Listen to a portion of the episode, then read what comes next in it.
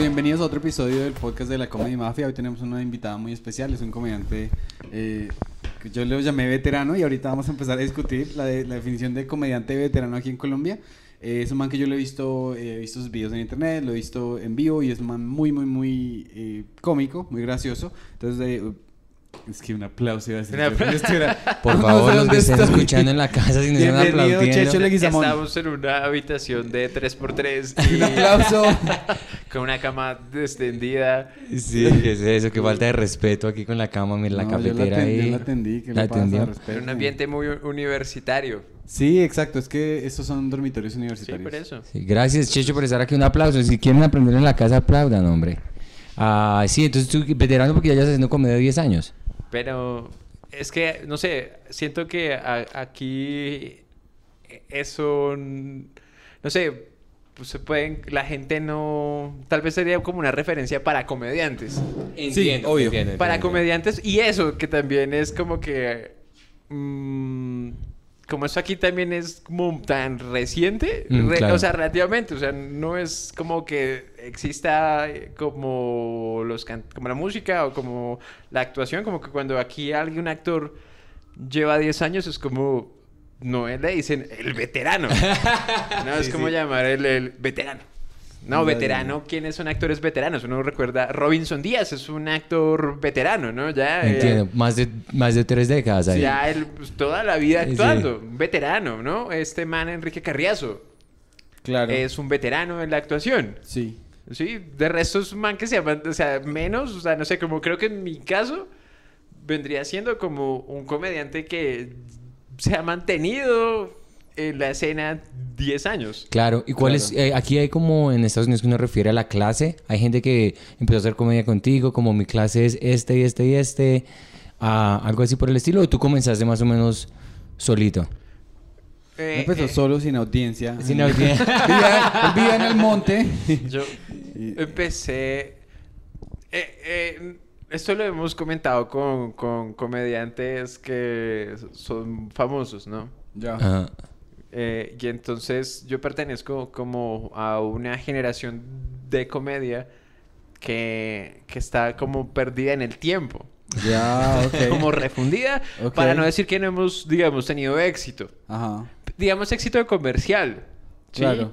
Que eso, eh, es que eso es otra característica que tiene aquí la comedia en el país, ¿no? Que, que la gente, por ejemplo, supongamos, sale, no sé, alguien eh, hace algún contenido, alguna cosa eh, y se puede, y, y se viraliza y, y- y hace shows, digamos, durante un año y puede solamente llevar tres años y le va bien, entonces la gente ya dice, ese man es experimentado. Claro. Sí, aquí funciona muy así. Es El como- tiempo es muy sí. relevante. Sí, aquí, O sea- exacto, eh, eh, eso es cierto. Aquí la gente no le come tanto ah, o no le da garantía de nada Claro. Que usted lleve 10 años o 20 Sí, o no, un y, mes. y es que nadie, la industria tampoco. O sea, por ejemplo, allá también, yo tengo un ejemplo, yo te- que tengo una nueva amiga, la señora se llama Sarna. En serio, Nombre Sarna. bonito, se nombre llama- bonito. Se llama, es, eh, Sarna. la señora es de la India y se llama, pues en inglés se dice Sarna. Pero yo, cuando yo la conocí, yo le quería decir, "O- hola, mucho gusto. Oye, ¿sabes que tu nombre significa que... enfermedad, enfermedad, o sea, o sea, sí, una enfermedad tiene que, nombre de una enfermedad, pero que, yo- que, que descascara a los perros. Pero yo dije, pues... Oiga, ¿sí no que es la sarna? ¿Es como la rabia? No. No, la sarna es un, es una, es como una especie, no sé si es una bacteria o es un hongo Que le quita la piel. que le quita, le, le tumba el pelo a los Mm, perros. Sí, sí, sí, sí, sí. Entonces, sarna. microscópicamente, tienen apariencia como de caimancitos. Micro, a nivel Ah. microscópico. Entonces, no sé, es- no, no, no deben ser bacterias, deben ser como una especie de animalillos chiquitos. Microscópico. microscópicos, pero entonces eh, eh, son como termitas, pero en, en el eh, que comen pelo. Le tumban el pelo a los animales, al Ah, perro. Claro, perro sarnoso, claro. Perro Mm. sarnoso. Entonces, Y claro, cuando se le tumba el pelo, pues el perro Se queda rasca. expuesto eh, a, a que se infecte, a que se rasque, y ahí es cuando vienen llagas y todo. O sea, sé que señora Sarna. Sí, Diga la señora Sarna que el nombre aquí sí. Mi cerebro me dijo, no, no diga eso. Entonces no le dije y empezamos a hablar. Pero ella me dijo, no, yo le dije, ¿cuánto llevas haciendo comedia? Me dijo, yo soy una comediante accidental. ¿Sarna? Sí, me dijo, mi, mi hija siempre me dijo que yo era graciosa, que debería hacer algo. Entonces la señora se metió en TikTok y ella se, ella se llama la tía Z. La tía Z. Ah, yo sé quién es Pero ella sale sí. con un molinillo, huevón. O sea, eso- ella, es, ella es un eh, personaje así. Y yo- Como un personaje de Estados Felices, esencialmente. ¿Sí me hago entender? Entonces ella se volvió súper viral en TikTok. Y entonces en el, en el Festival de Comedia de Nueva York, Ajá. que hay clubs que a mí no me responden para darme 10 minutos. No lo le- respetan. no me respetan. es que No me responde, ¿Qué- no hay qué? respeto ahí. me, me- me dieron. usted es insignificante. A ella le Pedro. dieron, claro, a ella le dieron dos shows sold out. en- ¿Sola? En, el festival. ¿Para ella? Pues O sea, ella, ella, ella- ella trae a sus amiguitos. Ella trae a los amigos, otras señoras, hay otras mamás y eso. O, o, a- o a Ah, sí, ella personas estuvo, ella estuvo en el Festival de Nueva York, sí, de su país, pero la señora es una. O sea, Y, eh, y- y uno, yo no sé, esto, esto me deja frío porque uno pensaba que allá eran como más serios con la comedia, ¿no? O sea, Éramos, son muy serios. antes de TikTok estaba más seria la, antes de los ¿Cómo? influencers, porque los, los, los influenciadores, se dice acá, sí. la gente que ahorita puede tener dos millones de seguidores en Instagram y hacen reels que son chistosos, ya ellos pueden cotizar en un comedy club. Entonces es lo que Ah, hace, ah. en serio, o sea, tú puedes O de verdad, es lo que está diciendo Pedro. esencialmente, Checho, la verdad, la verdad. Pero es que me asusta, cualquier ¿no? lugar, Porque uno pensaba que eso es del tercer Mérito. mundo. cual- cualquier lugar, a menos del Comedy Cellar. No, Sarna, Sarna tiene fotos en el Comedy Cellar. Pero es que de pronto. Ya es está el comedy Cellar se Marica, Pero es que de prostituyó. se pronto- prostituyó, no, sí. pero es que de pronto ella, ella tomó clases. Ella está tomando la clase del celar. Oh, es que mire, marica, esencialmente un club de comedia no es un club dedicado a la comedia, es un restaurante con sillas que le sale muy barato tener un marica parado enfrente de un de un Pues micrófono. usted acaba de cagarse en toda la mística que tenía el, el Sí, comedy Cellar. Pues sí, o sea, pero es que la verdad, por ejemplo, eh, a fin de cuentas, Checho, eh, usted sabe que usted usted tiene cinco amigos, ¿sí o qué? Ajá. Digamos su camada son cinco manes que se llevan re bien o, o cuatro manes y una vieja, esencialmente cinco personas. Sí. Y cuatro son una gonorrea y este man les cae re bien y ese man se las guerrió con ustedes, pero nunca nunca salió. Pero si usted tiene el poder de recomendárselo a la, a la casa talento del celular, ¿qué le cuesta a usted? No, pues... Usted lo recomienda, entonces ahí no- Depende, ah, si soy una mala persona no lo haría. o sea, si, O si es soy- un purista de la comedia. Teóricamente usted diría, no, este es que man... Sí, el, diga- pero digamos que el mérito existe entre comediantes. Pero la industria no entiende eso. Entre comediantes en los Estados Unidos, sobre todo, uno sabe quién es hack y quién es comediante de verdad.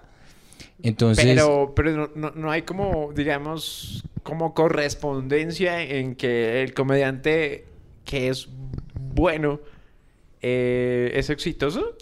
no ¿O esto necesariamente. No, No, no necesariamente. pasa? No necesariamente. para Por nada, ejemplo. David Tell es de los comediantes más exitosos como comediante, pero comercialmente el hombre, muy poca gente, o sea, él, él lo conocen los comediantes y la gente que le gusta la comedia, pero David Tell no, te, no es un Kevin Hart. Y, y David Tell es 30 veces el comediante que es Kevin Hart. Sí, o sea, yo conozco manes, por ejemplo, eh, Vladimir Camaño. Ca- Ah, sí. Vladimir Camaño, usted lo ve en el escenario y es un dominicano. Y el man habla de su papá y hace... Es el que tiene el jugo, es el, que- el el jugo de naranja, ¿cierto? No sé.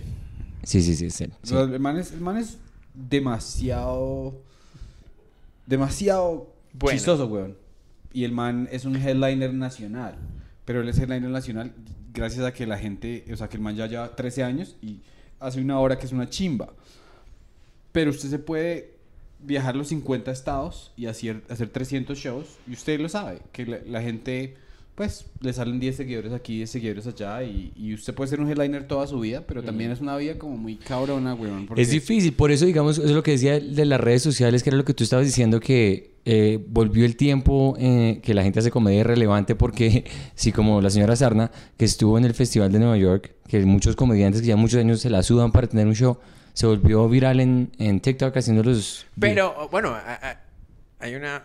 O sea, como que hay otro, otro elemento que, que entra ahí a- al juego y es...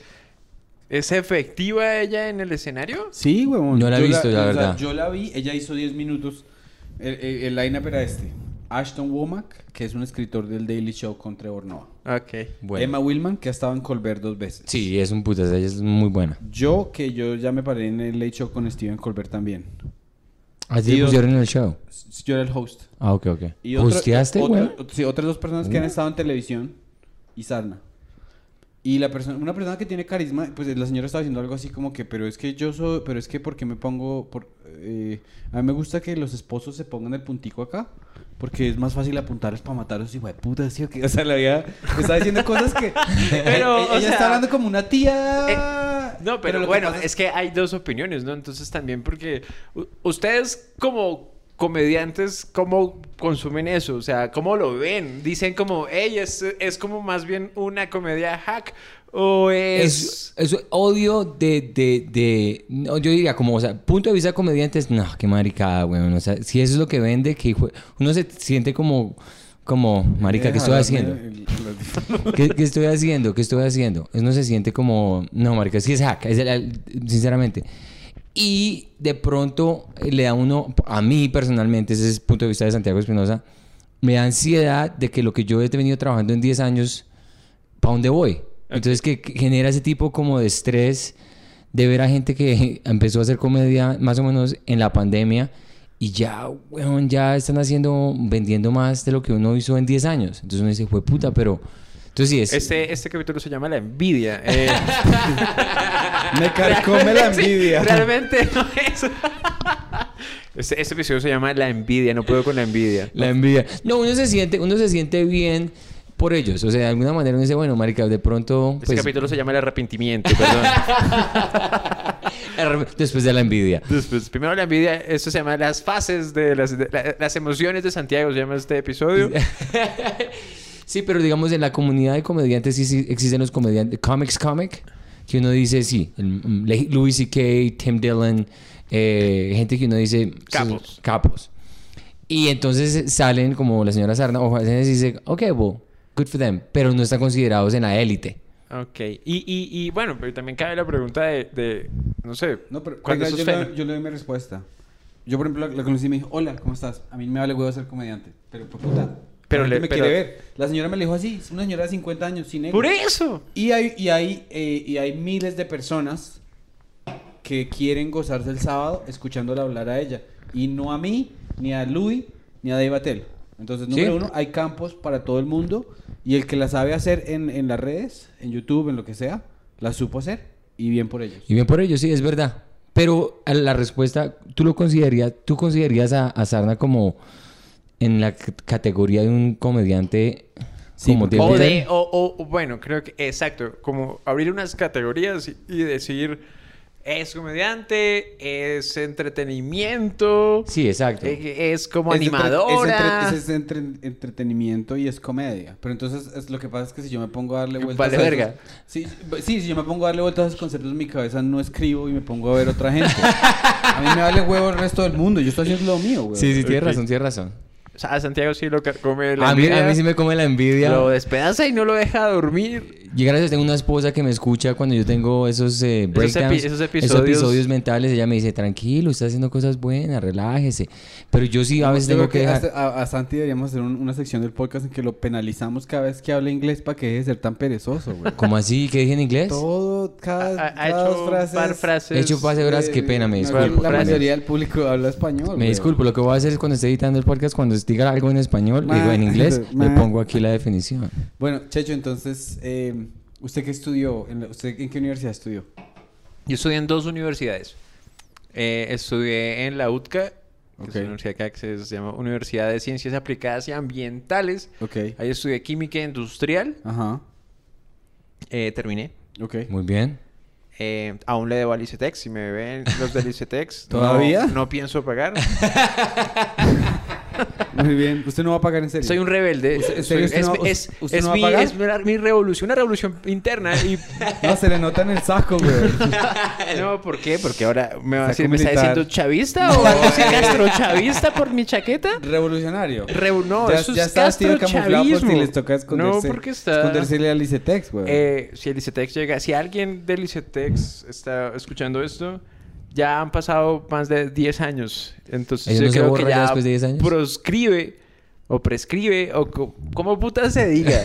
Sí. Yo creo, pero Entendemos. ya no... Nunca pagué en una cuota, pero... Entonces ya valió huevo. ya, entonces... Lo único sería si empieza a ganar buena plata y entonces Ni dicen, así. ni Pero es que así. no, es que, es, que, es que por eso yo estoy tratando de ver el costo ideológico. Usted no, ¿por qué no? Porque es que yo no quería estudiar eso, entonces es como... Y además eh, he escuchado muchos casos de... Bueno, también el mío. Esas, esas cifras, esas, Bueno, esas deudas se crecen un, un montón Claro. y uno termina pagando como tres veces más de Los lo que le Y prestaron. esa se lo y esa el ICETEX es del gobierno. El ICETEX tiene una... eh, es una empresa mixta. Que igual es una corporación que coma mierda. Mixta. Igual el ICETEX no se va a acabar porque yo no pague. Me, Sí, me sí, encanta no. la filosofía de Chacho. No, es que yo no quería estudiar eso, entonces ya no les pago. imagínese, imagínese uno. Le manda el uno- correo. Uno, la- la- lo mandan por allá a recoger a alguien en el aeropuerto y uno atropella a alguien. Y dice, "Ah, pero ¿por qué no paró a ayudar a la persona? Es que yo no quería manejar la aeropuerto.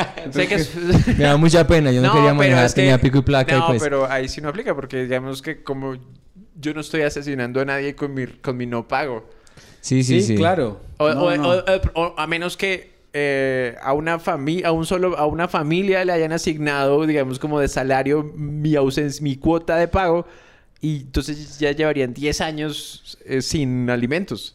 Claro, y eso sí, puede sí. ser Ah, casi como Ahí que... podrían hacer esa relación, sí. Pero no sé que no funciona y así. además, yo tengo muchos amigos comediantes en Nueva York que nunca han pagado ni un pago de los préstamos Marica, universitarios. aquí en Pelufo Entonces tiene- lo hace a usted un veterano, güey. Eso, lo, hace- eso, le- eso lo califica como Eso lo- comediante... eh, Uno el número uno. ¿Sui generis? ¿Qué significa sui generis? Sui generis es como eh, atemporal. Mm, Algo así como que trasciende como las generaciones. Sí, sí, sí, Sí, sí, bueno. sí. Creería yo. ¿Qué- No sé si estoy, lo estoy cagando, Bueno, pero creería La verdad, que yo no es sé, yo- como yo- eso. entonces usted se graduó de industrial. Química industrial. De química industrial. Química industrial. eh, luego quería seguir estudiando, entonces eh, no tenía dinero para estudiar en una- otra universidad privada. Así que estudié en una universidad pública, pero no quería pues estudiar otra vez química. química. Entonces estudié licenciatura en química Mm. en la Universidad Pedagógica. Ok. Ok. Eh, pero ahí solo hice hasta quinto semestre. ¿Y por qué? Porque conocí la comedia. Oh, wow. Entonces, eh, me dejé de, de, de ir a clases y dije, no, yo me quiero dedicar a esto. Muy bien. Y, o sea, usted nunca ejerció nada de química, nada de química. Sí, sí, trabajé como químico. Eh, fueron, fueron los dos meses más detestables de mi vida porque me tocaba trabajar como hacer análisis. Yo trabajé en un laboratorio que es como de este cuarto de grande y llegaban muestras de, de medicamentos, de materias primas de medicamentos y tocaba hacer análisis para que, pues, como de lotes de medicamentos Sí. para que, pues, la gente no se muriera. Digamos, cuando preparaban una, me- una medicina. Entonces, pero igual no quería estar ahí. Claro. Yo dije, no quiero esto. Y usted no hacía los análisis porque no le gustaba. Yo, yo los hacía de Sí. mala gana. Murieron 500 personas con esta pepa. Che, che, che, che, ¿Y che. Usted qué opina? Pues yo no, lo pues, quería, no hacer. quería hacer. Qué ¿Por pena, qué me hombre. mandan a mí a hacer Eh, eso? claro, no, lo bien. Y eh, recuerdo que el trabajo lo, lo dejé también, creo que todo lo dejo tirado. Ya. Porque, bueno, en, una ocasión, la primera vez que sentí como esas ganas de irme de ese lugar, salí sin decir nada y, y me fui para la casa. Eso es buenísimo. Eso está buenísimo. Se me va. Uno ni, se va ni- ya. ni siquiera quiero el cheque, ¿sabe qué? Quédese con el no, cheque. pero yo fue muy sé. curioso porque yo estaba trabajando, o sea, me dio como una frustración en el trabajo. Eh, eh, era mi llegué temprano y me tocaba hacer un análisis de, no sé, creo que era de, de viscosidad, que era un análisis simple. Era Sí. poner una máquina, una maquinita pequeña, poner una, una gota de la muestra que era como un aceite, algo así, no me recuerdo qué era. Y tenía que uno mirar a través como de un, de cuenta como un microscopio, pero pues no es un microscopio. Y ahí le daba uno una medida y anotar. Eso era lo que, que tenía que hacer con esa prueba. O sea, tenía que hacer más pruebas, pero en la mañana tenía que llegar y hacer esa. Ajá. Mm. Y entonces eh, yo llegué, hice eso y, y decía, puta, pero no me da. ¿Cómo ser tan torpe que solo, pone, solo, es, solo es poner la vista y mirar? Ya. O sea, y no lo Y no cuadraba. cuadraba. Ya. Entonces yo dije, puta, ¿qué pasa? Y me empecé a estresar y cuando llegué y me di cuenta, el aparato no estaba conectado. Entonces me dio como rabia conmigo. Dice, puta, qué idiota soy. ¿Por qué ni para estar pendientes? Entonces me dio como frustración y, y entonces como que me retiré del labor- de ahí del laboratorio, dejé, entregué- dejé la bata ahí colgadita y salí. Eh, Checho, Sí. ¿para dónde va? No, a almorzar. No, pero era como las 10 de la mañana. Y- pero salí y me ¿Y fui fue? así y como que la, la chica de recepción me miró y me dijo, ¿para dónde va? No, no, eh, allí. Pues ni, ni tenía, no, no, yo no sirvo para decir mentiras, sino como que dije una estupidez, no, allí. Y salí y, y me fui para la casa. Pero como derrotado, como un imbécil. Llegué a la casa y dije, no voy a volver. Y entonces me llamaron del trabajo como, es que lo estamos buscando. No sabemos El si usted mismo está, día. Si usted está ¿Y perdido. usted está- contestó? Sí. Este man es como que en un momento demasiado bravo, después pasa a evadir la- la- las confrontaciones y después revaliente contesta, ¿qué? ¿Qué pasó? No, no, no, pero no contesté al tío porque sabía que había cometido un Claro, error. claro, claro. Entonces, como, como que... Pero en el... La- ¿Cómo se llaman las, las siete etapas del luto, no? Como que negación. Sí, sí, sí. y ya sí. estaba en luto, en aceptación. Ya estaba en aceptación, sí. Sí, entonces como que me dicen... eh, No, primero fueron muy queridos, por eso... O sea, claro, estaba temeroso de contestar porque llamaron mucho. Claro. Claro, Entonces qué miedo. llamaban, llamaban, llamaban, llamaban y yo no contestaba hasta que dije, no, tengo que contestar, no puedo ser así de responsable. Por lo menos contestar sí. Por, por lo, lo mínimo, lo mínimo, lo mínimo, que mínimo puedo es hacer es contestar. contestar. Sí, sí. Entonces contesté y me estaba llamando a la psicóloga de la empresa. Ah, o sea que tenían una sospecha. Como que claro, Que como que le debieron pasado. comentar como este man salió con los ojos desorbitados y sin rumbo. Y por ahí ya lleva una semana así todo. Checho, creo que- ¿quieres desayunar? No, no. Desde ese muchacho salió o a almorzar en una bandeja paisa o a suicidarse. Así que Es que pilas. es- es- digamos que es, No, eh, no, sí, yo- está 50-50 lo de... Claro, o sea, yo creo que debió verme la recepcionista con cara descompuesta. Es- como es- con los sí. ojos alterados o Claro. algo así trastornado. Que uno asume que no, yo soy normal. Y de pronto salí con cara de psicópata o algo así que seguramente. Eh, Ajá. Entonces, eh, me- la psicóloga muy, muy amable. O sea, pensé que de pronto yo no contestaba porque uno, uno siente que lo van a regañar. Claro. Que puta, me van a decir cosas desagradables y desobligantes que no quiero escuchar. Entonces, toda querida, hola, ¿estás bien?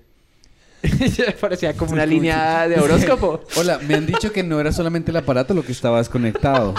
Checho. tú llevas un mes que... Solo quiero decirte que el Pero fue- problema no eras tú. Fue muy bonito porque Sí, fue muy chévere. querida. Como, Claro que- ¿estás bien? Y yo, no me acuerdo cómo se llamaba, pero le agradezco infinitamente que se haya comportado tan amable. ¿Estás bien? Y yo, eh, casi que me, casi que lloro porque Claro. como que La a- verdad. a alguien le importo. le importa. La verdad es que estaba No. esperando muchos años que me hicieran esa pregunta.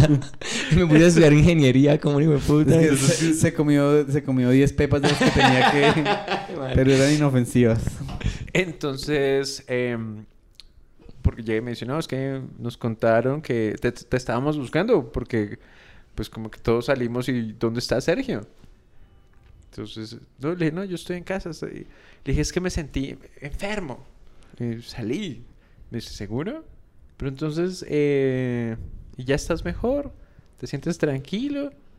Y yo, sí, sí, sí. Entonces, no, dale, tranquilo, no vengas mañana a trabajar. Yo, ¿qué, qué- qué es eso tan hermoso? Y nos vemos el lunes, tranquilo. Entonces, yo llegué, yo fui el lunes nuevamente a trabajar y me, me Habían, pidieron- habían hecho una polla. Vamos, vamos a ver si Checho dura hasta las 5 de la tarde. Llegué y todos los compañeros ¿saben qué?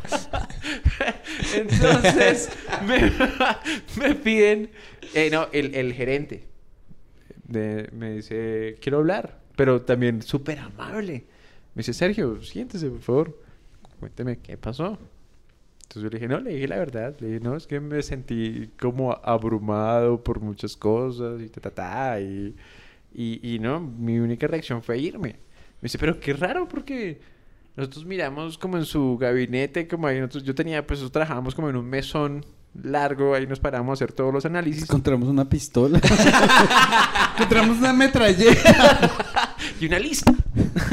Todos portándose re bien porque querían que cuando los fuera a disparar se acordara que lo trató bien. Es que Con razón sí, la claro. psicóloga. Es que ese man dijo que eres un piro. es que yo no, yo no.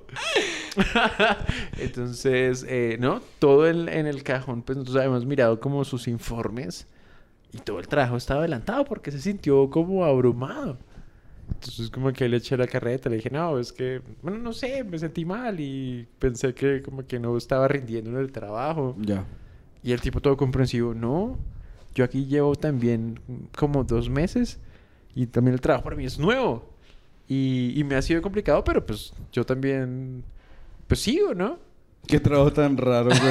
Que se mandó a trabajar y el jefe saca una de whisky. Marica, la verdad yo aquí tampoco hago nada, güey. Vamos a... Vamos, ¿Quieren ir de las putas? Falta eso. Siendo sincero, en serio. Güey. Una media horita aquí, pues, hombre, nos damos una vuelta. Aquí yo conozco las... Sergio, ¿qué hacemos? Y yo pero saca una, una, de una habitación, de un, de un de una gaveta, una mujer. Adelante, Sergio, tranquilo. Cindy, venga para acá. Tú que Sergio puedes tiene- ser... Cindy es un gran nombre de, una, de prostituta. Sí, claro. Cindy. Sí. Mirella. Mirella. Mirella. Ah, pero esos son nombres que ya se escogen.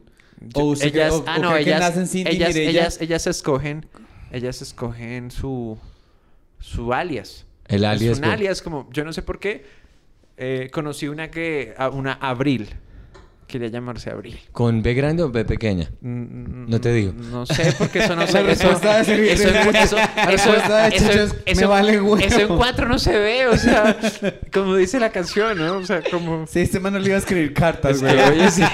Oye, y Oye, es con con B larga, con pequeña. Porque es para el certificado de matrimonio, mami. No, no, no. O sea, como que. Pero si escogen nombres. Es que son nombres. No, no, Nos mentira. vamos a Cuando, cuando. Voy a empezar a hacer unas notas de temas a los cuales hay que volver porque ya que esto es tan entretenido que nos vamos a, a ir en tangentes.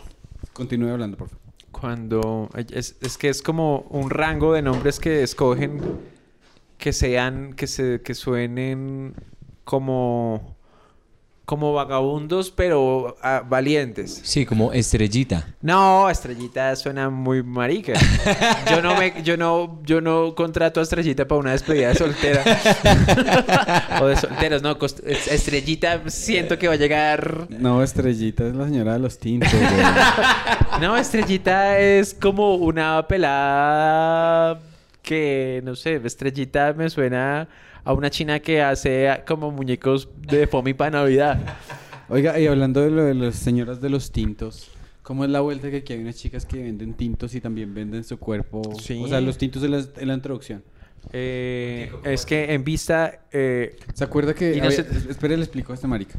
¿Te acuerdas que, eh, que nos bajamos del taxi y había una señora arreglando su carpita ahí de la, de la tienda callejera? Claro que pues, me acuerdo, sí. Y que tenía un cuerpazo re loco que yo dije, ush, ¿y eso qué?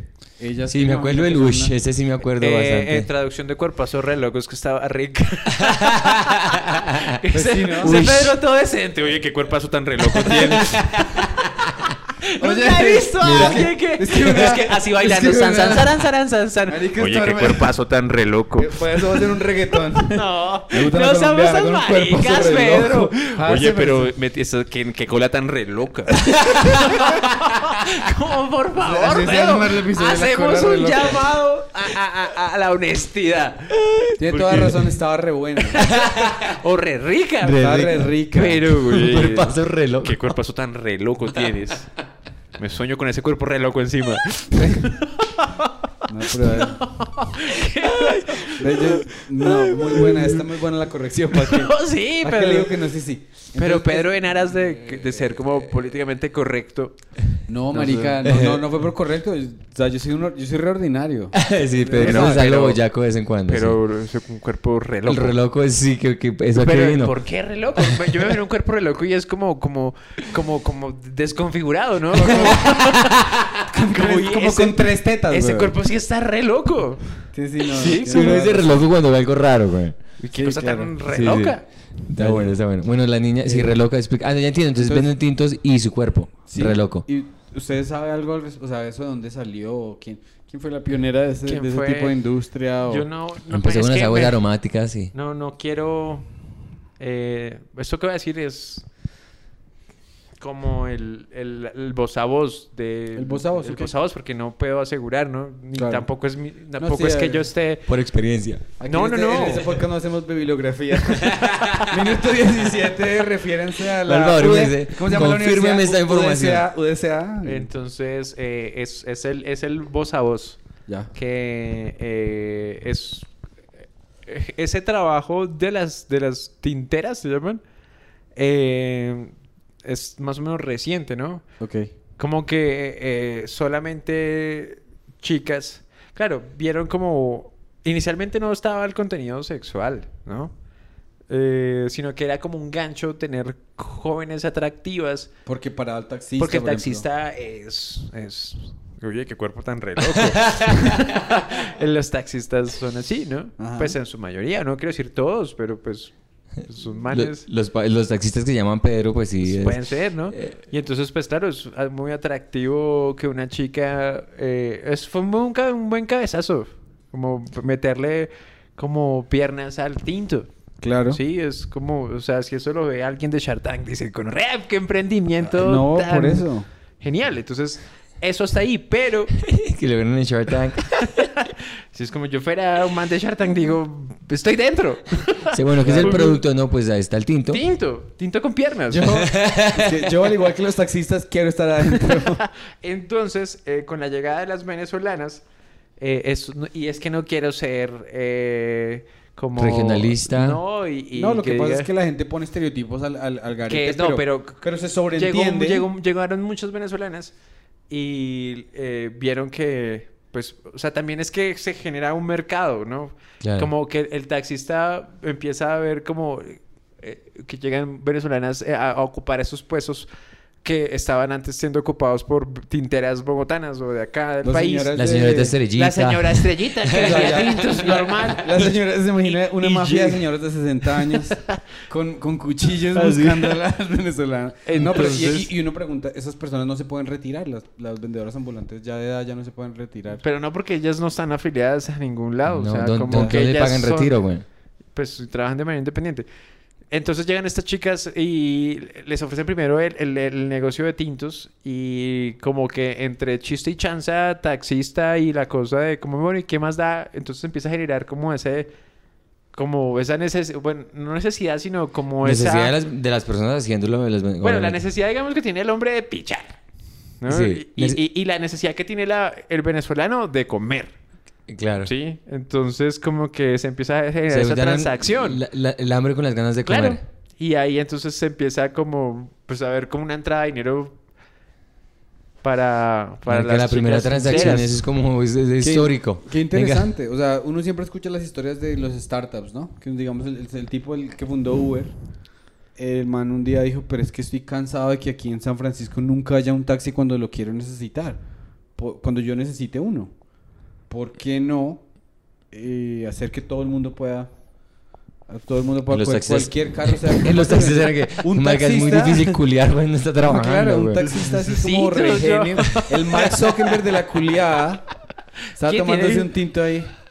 Digo, pero es que tinto con una mamada sería re delicioso, weón. O sea, Y e iba pasando, es que e iba Instacre- pasando, Instagram, no, mamada. iba pasando una muchacha así toda bonita con un signo que decía, necesito trabajo. Y el man, ¡puf! se le prendió el bombillo, güey. Pues es que eh, eh, eso sí es verdad porque los, los en, en la mayoría, bueno, yo he hablado con chicas, no sé, no, no, no venezolanas, sino como otras señoras y chicas tinteras y son ellos ¿Tinteras, eh, tinteras, tinteras generales o tinteros, por tintero usted ya asume que no, la profesión? No, no, no, es que Una no, señora de no, los no, tintos, una pues. señora de los tintos. Ya. O chicas que venden tinto. Entonces, eh, les ponen los termos. O sea, eh, los termos, eso no es de ellas, eso es como que las contratan por horas, como un trabajo. ¿sí? Como que se entra en un turno y Sí, llega sí. alguien y le surte, ok, ya vendió eso porque trabajan turno, no sé, empiezan de, es de noche, en la madrugada, llega alguien y, ok, ya le, le traje cinco termos, ya los, ya los vendió, entonces le traigo otros cinco y así ahí hay como un, todo un sistema de Oh, wow. logística. Claro, el inventario y todo. Sí. Hay Para una lo- todos, los, para todos los fetiches. Hay logística. ¿Será que hay un sitio donde a los taxistas que les gustan las mujeres embarazadas? Uy, no, Y ya. ya le, ya Pedro ya se puso... Es que ese Pedro se puso re loco. ya entendimos ahora sí eh, esos, No, esos conceptos de Pedro. unos puestos específicos donde vendan café con leche. No, sí, No, leche ahí. Pero es que la Pero prefiero- por eso lo sacan, que- lo sacan de la junta. Si, si, si están en la junta de taxistas. Pero venga, venga, aquí tengo una idea, por favor. Escúchenme.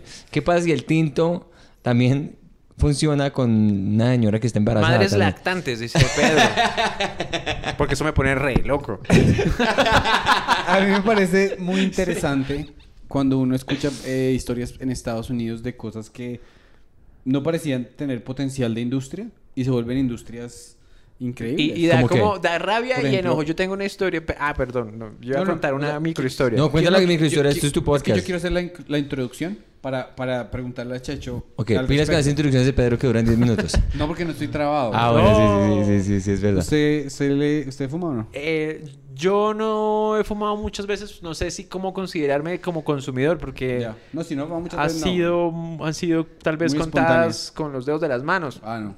Entonces no sé si alcanzó a clasificar como consumidor habitual. Eh, sí, sí. O, o como... Recreacional, en el momento. Sí. Pero con los dedos de las manos. Ya. entonces no creo. Si le gusta más el. Soy el un idiota. La polita. ¿Le gusta el traguito? Tampoco. No. No. Solo toma, o sea, sanito. T- Tomo muy poco lo que fu- fumo cigarrillo, pero tampoco con en exceso. Ya, ya, ya. Soy una persona Moder- tranquila. modera-. Usted, usted, al igual que los trabajos, abandona todo. Entonces, empezó a fumar y las dos meses dijo, ni mierda. No, creo Me fui eh, para la casa. He intentado dejar de fumar, pero eso sí, no lo he conseguido. Ya, ya. Creo que es lo más estable que tengo como mi relación con el cigarrillo. Hay un libro que se llama... No quiero dejar de fumar, Pedro, Ah, bueno, fresco. no insista. No, bueno, mentira, haga- sí, me haga- puede haga- funcionar, puede darme el dato. Eh, sí, se llama... eh, en inglés se llama The Easy Way to Quit Smoking. En, en español se llama... Me imagino que la manera fácil de dejar de fumar. Eh, el, el man se llama Allen, Allen con doble L, Carr con doble R. Y uno lo lee y el libro son 300 páginas de que el man está diciendo las razones por las cuales usted es un imbécil por fumar. ¿Y no es- o sea, termina lo sintiéndose hace- un imbécil? Uno, uno se siente un imbécil y el man le dice, siga fumando mientras lee el libro, siga fumando, pedazo de marica, siga fumando. Y yo dejé de leer ese libro, lo terminé de leer y a las, y a las dos semanas, o sea, y seguí fumando normal y a las dos semanas me levanté y se me va ya el switch y ya no. ¿Tú fumabas cigarrillos? Yo me fumo uno de vez en cuando, pero antes me fumaba un paquete todos los Entonces días. el libro Funcionó. El libro... funciona a medias. No, yo me lo fumo una vez cada dos meses cuando estoy después muy nervioso después de un show o muy cansado o algo así. Entonces, eh, bueno. Bueno, y el preámbulo que le vas a decir para porque iba a contar una microhistoria y tú El- dijiste yo te quiero eh, decir algo. En California hubo una sequía, entonces todas las, las piscinas estaban vacías, no había cómo llenarlas porque no había agua. Y los chicos empezaron a montar tabla en las cestas. Y dele fast forward cinco años, los X Games. Ah, Es una industria multimillonaria, si no es billonaria, weón. Entonces yo escucho esas historias ¿Ese y es, raras. ese es el origen de los X Games? Pues eh, sí. Wow. Sí, todo eso de... Sí. Y Eso después fui creo. por dentro diciendo, mierda, A estoy mí- dando datos que no son, porque le estoy engañando a esta audiencia. Pero ya tenía que sostenerse en su mentira. claro. A mí, a mí me encantaría. como, no, sí, después, después se fundó otra cosa, ¿no? Y eso A fue mí- increíble. A mí me encantaría escuchar historias así aquí en Colombia. ¿Usted conoce algo por el estilo? eh, Además de la microhistoria, pues. Que, ¿Cuál es la microhistoria primero que todo? mm, Es que no sé por dónde empezar, que es más, que es más perdedor. Si contar el final de la historia o, o- o- o por el comienzo. Como quiera. Fresco que... Yo, yo trabajé como empacador Ok, mm, aproximadamente como cinco años. claro. Que con eso pagaba mis estudios. Oh, wow. Entonces, siempre trabajé en... eh, trabajaba en Carulla. Ok. De, siempre del, del norte, porque había más dinero en propinas. Venga, pero usted no se en la jeta que nos mande Carulla. Sí, sí, sí. Uy, ahorita, le cuento porque usted no sabe. Eh, si no le mama ya eh, de eso. Sí, me mama muchísimo. Entonces ya, entonces no. Me fastidia, Pedro. me seca eh, Eh, bueno, el corazón, me seca, Bueno, me claro. seca el alma. Claro. Eh, esta historia es más simpática. Bueno, bueno. Bueno, mentira, no sé. Entonces, eh, de Carullas del Norte, ¿no? Entonces, mis clientes, los, los clientes, bueno, mis clientes no porque no eran de Carulla, pero yo decía que eran mis clientes. Eh, gente que hacía su mercado y uno le ayudaba a empacar las cosas y le daba Che- una propina. Cheche no le Claro. gusta solo corregirlo a uno, sino él mismo va sobre la marcha y se va corrigiendo todo el tiempo. No, no, no. Dios. Entonces, eh, en vista de, de que yo ve, los clientes que se queja- que iban a Carulla se quejaban mucho del precio de las frutas y de las verduras, Mm. a pesar de que era gente con un poder adquisitivo grande. Porque yo trabajaba, por- trabajé en Rosales, trabajé en Chico, en Country, en la 149. Entonces era gente que pues no le dolía hacer mercados de 2 millones en ese entonces, o sea, Mm. millón y pico, Claro, unos claro. mercados. Pero igual aún así se quejaban del precio de las frutas y de las verduras. Claro. Entonces, en algún punto pensé yo, dije, está, está Abastos, la central de Abastos, con Abastos. Y, y si yo junto una base de datos de esos clientes y yo les llevo las frutas y las verduras a su casa, eh, estaría, les, les saldría más barato a ellos y aún así yo estaría ganando porque es como tres veces o cuatro veces más barato que en Carulla. Claro. Si, si entro a negociar directamente con una bodega de abastos. Claro. Y les estaría llevando, porque Abastos tiene bodegas premium, que es- y también tiene como bodegas de fruta como estándar, y hay unas bodegas premium, que, pero igual aún así seguiría siendo muy barato, Mm. comparado con los precios de Carulla. Obvio. Entonces dije, si junto yo un buen número de clientes y les hago ese domicilio a su casa, eh, puede ser un buen negocio. Claro. Entonces le conté la idea a un señor que era pues, uno de los clientes que yo frecuentaba, como un empresario muy teso, que yo le tenía confianza, pero dije, ¿será que le digo a ese señor? Que el tipo había trabajado también con la embajada de Estados Unidos, como en Japón, en Corea, alguna huevona Ay, así. hijo de puta. Un teso. Juan Pablo se llamaba el señor. Le dije, Juan Pablo, tengo esa idea. Juan Pablo Sarmiento Angulo. Tengo esa idea y es... Me dice, usted hace eso, Checho. Y, y, y se tapa. Así, se lo digo. Y yo, uy, gonorrea. Le conté la idea a mi papá. Mi papá necesita, necesito un carro. Un carro para transportar. Y me dice, no tengo plata. Y yo, mierda, ¿dónde me con-?" No hice el negocio. Si hubiera tenido plata para comprar ese carro, hoy sería el dueño de Rappi. Güey, puta. Básicamente porque en ese entonces ese, ese modelo de negocio no existía. ¿Y entonces Juan Claro. Pablo te robó el negocio? No, no. mm, El negocio... No, el, el lo- señor fue, dio el buen consejo. dio un concepto, un buen un visto bueno. visto Señor, bueno. Ok, ok, ya- ok. De la- o sea, si, si yo hubiera tenido ese vehículo, no estarían hablando conmigo. No, estaré ya el empresario más o menos ah, tomando cerveza con, claro. los, con los Bavaria. Estuve a esto de... Hubiese sido usted hijo de Juan Pablo más bien.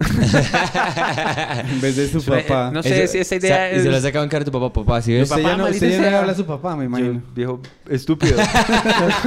viejo estúpido porque no me prestó para un puto camión, así hubiera sido Pero- viejo. había no plata tenía- para carrera de ingeniería, pero, no, había plata para el tenía carro. plata o...? No, no tenía dinero. Sí, si no, No había, tenía no había. dinero. ¿Qué, qué más? Pero de pronto hubiera podido pedir un préstamo o algo, hubiera seguido, a- haberme seguido la corriente. Claro. ¿Y esto es pre-ingeniería o post-ingeniería? Era cuando estaba a la par, cuando estaba Oh, estudiando. pero es que estabas hasta endeudado como putas con la carrera también, entonces. No, no era una deuda grande. Realmente ahí no había empezado a cobrar mi ICETEX, entonces no, había rollo, pero sí, sí hubiera podido ser yo millonario, marica. Marica. Pero O bueno, menos mal no, porque eres un comediante del putas. yo quería ser millonario. Pues quién no. Todavía, todavía hay bastante oportunidad. No, pero ya no así como, Tan como si hubiera sido el dueño de Rappi. Sí, pues lo que pasa es que la ejecución, o sea, de la- del plan a la ejecución hay un, hay un trecho grande, ¿no? Claro. O sea, ya Pedro me está diciendo que ya me está bajando usted. Yo quiero, que, yo quiero creer que hubiera podido ser el dueño de Rappi. Bueno, tú eres como si dices el- el- el- esa película de Facebook, tú eres los gemelos que crearon el concepto y te faltaba un Mark Zuckerberg que venía a hacerle el coding, marica. Mierda. Sí, pues la, infraestructura de aplicación. Necesitabas un, un inversionista. Sí. Y el papá no, no tenía los, los bolsillos, hombre. Y esa ha Las sido la única idea así como La única idea ge- genial. sí. genial. Ya después solo chistes estúpidos ahí. Ah, entonces eh, usted nos estaba diciendo que usted... eh, ¿Cuántos años tenía cuando descubrió la comedia? Yo tenía como 24 años. ¿Y cómo la, cómo la descubrió? Eh, no, sí, o sea, yo, yo consumo comedia de... A mí me gustaba mucho el, el Festival Internacional del Humor, pero el viejo. Ya. Que traían a Don unos... Y Sí, el mago y el El flaco mago ese. Juan Tamariz, Sí, me sí. gustaba El flaco que tenía el pelo. Eh, el- este y- se llama eh, el mexicano que contaba chistes, Teo. González. Ya. Yo y, el gringo que tenía el micrófono que hacía los Mickey, Mac- efectos. Mickey Sí, McPhanton, él sí. es argentino. Argentino, ah, ok, ok, ok. Sí, Mickey McPhanton. Entonces, a mí me gustaba ese humor. Ya. Pero pues no veía como, o sea, pues no digo, no lo quiero, hacer, nunca pensé en hacer chistes. Claro. ¿no? Pero en, cuando entré a la pedagógica, ahí tuve como eh, c- eh, contacto con los cuenteros. Ujú, Y para ese entonces la cuentería ya estaba volcada más hacia el humor. Ya. Porque aquí había como una tradición de cuentería eh, muy tradicional. Como cuentería de... Sí, un- o sea, como que el humor no hacía parte de los cuentos. Ujú, Entonces, los cuenteros... luego, eso es otra historia, ¿no? Se crea como una ola de cuenteros universitarios y de cuenteros de calle, donde eh, se dejan de lado las historias de tradición y se vuelven historias más urbanas. Ya. ¿sí?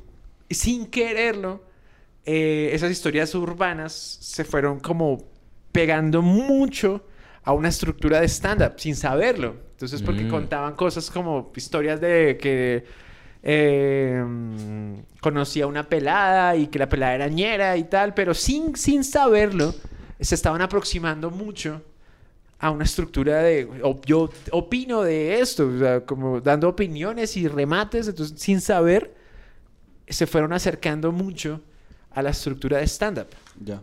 ¿sí? Entonces eso pasó, entonces cuando yo conozco esos cuenteros ya era, estaba escuchando era cuenteros que hacían reír, Ujú. no cuentería de cosas tradicionales y de naturaleza que era como muy frecuente antes. Claro.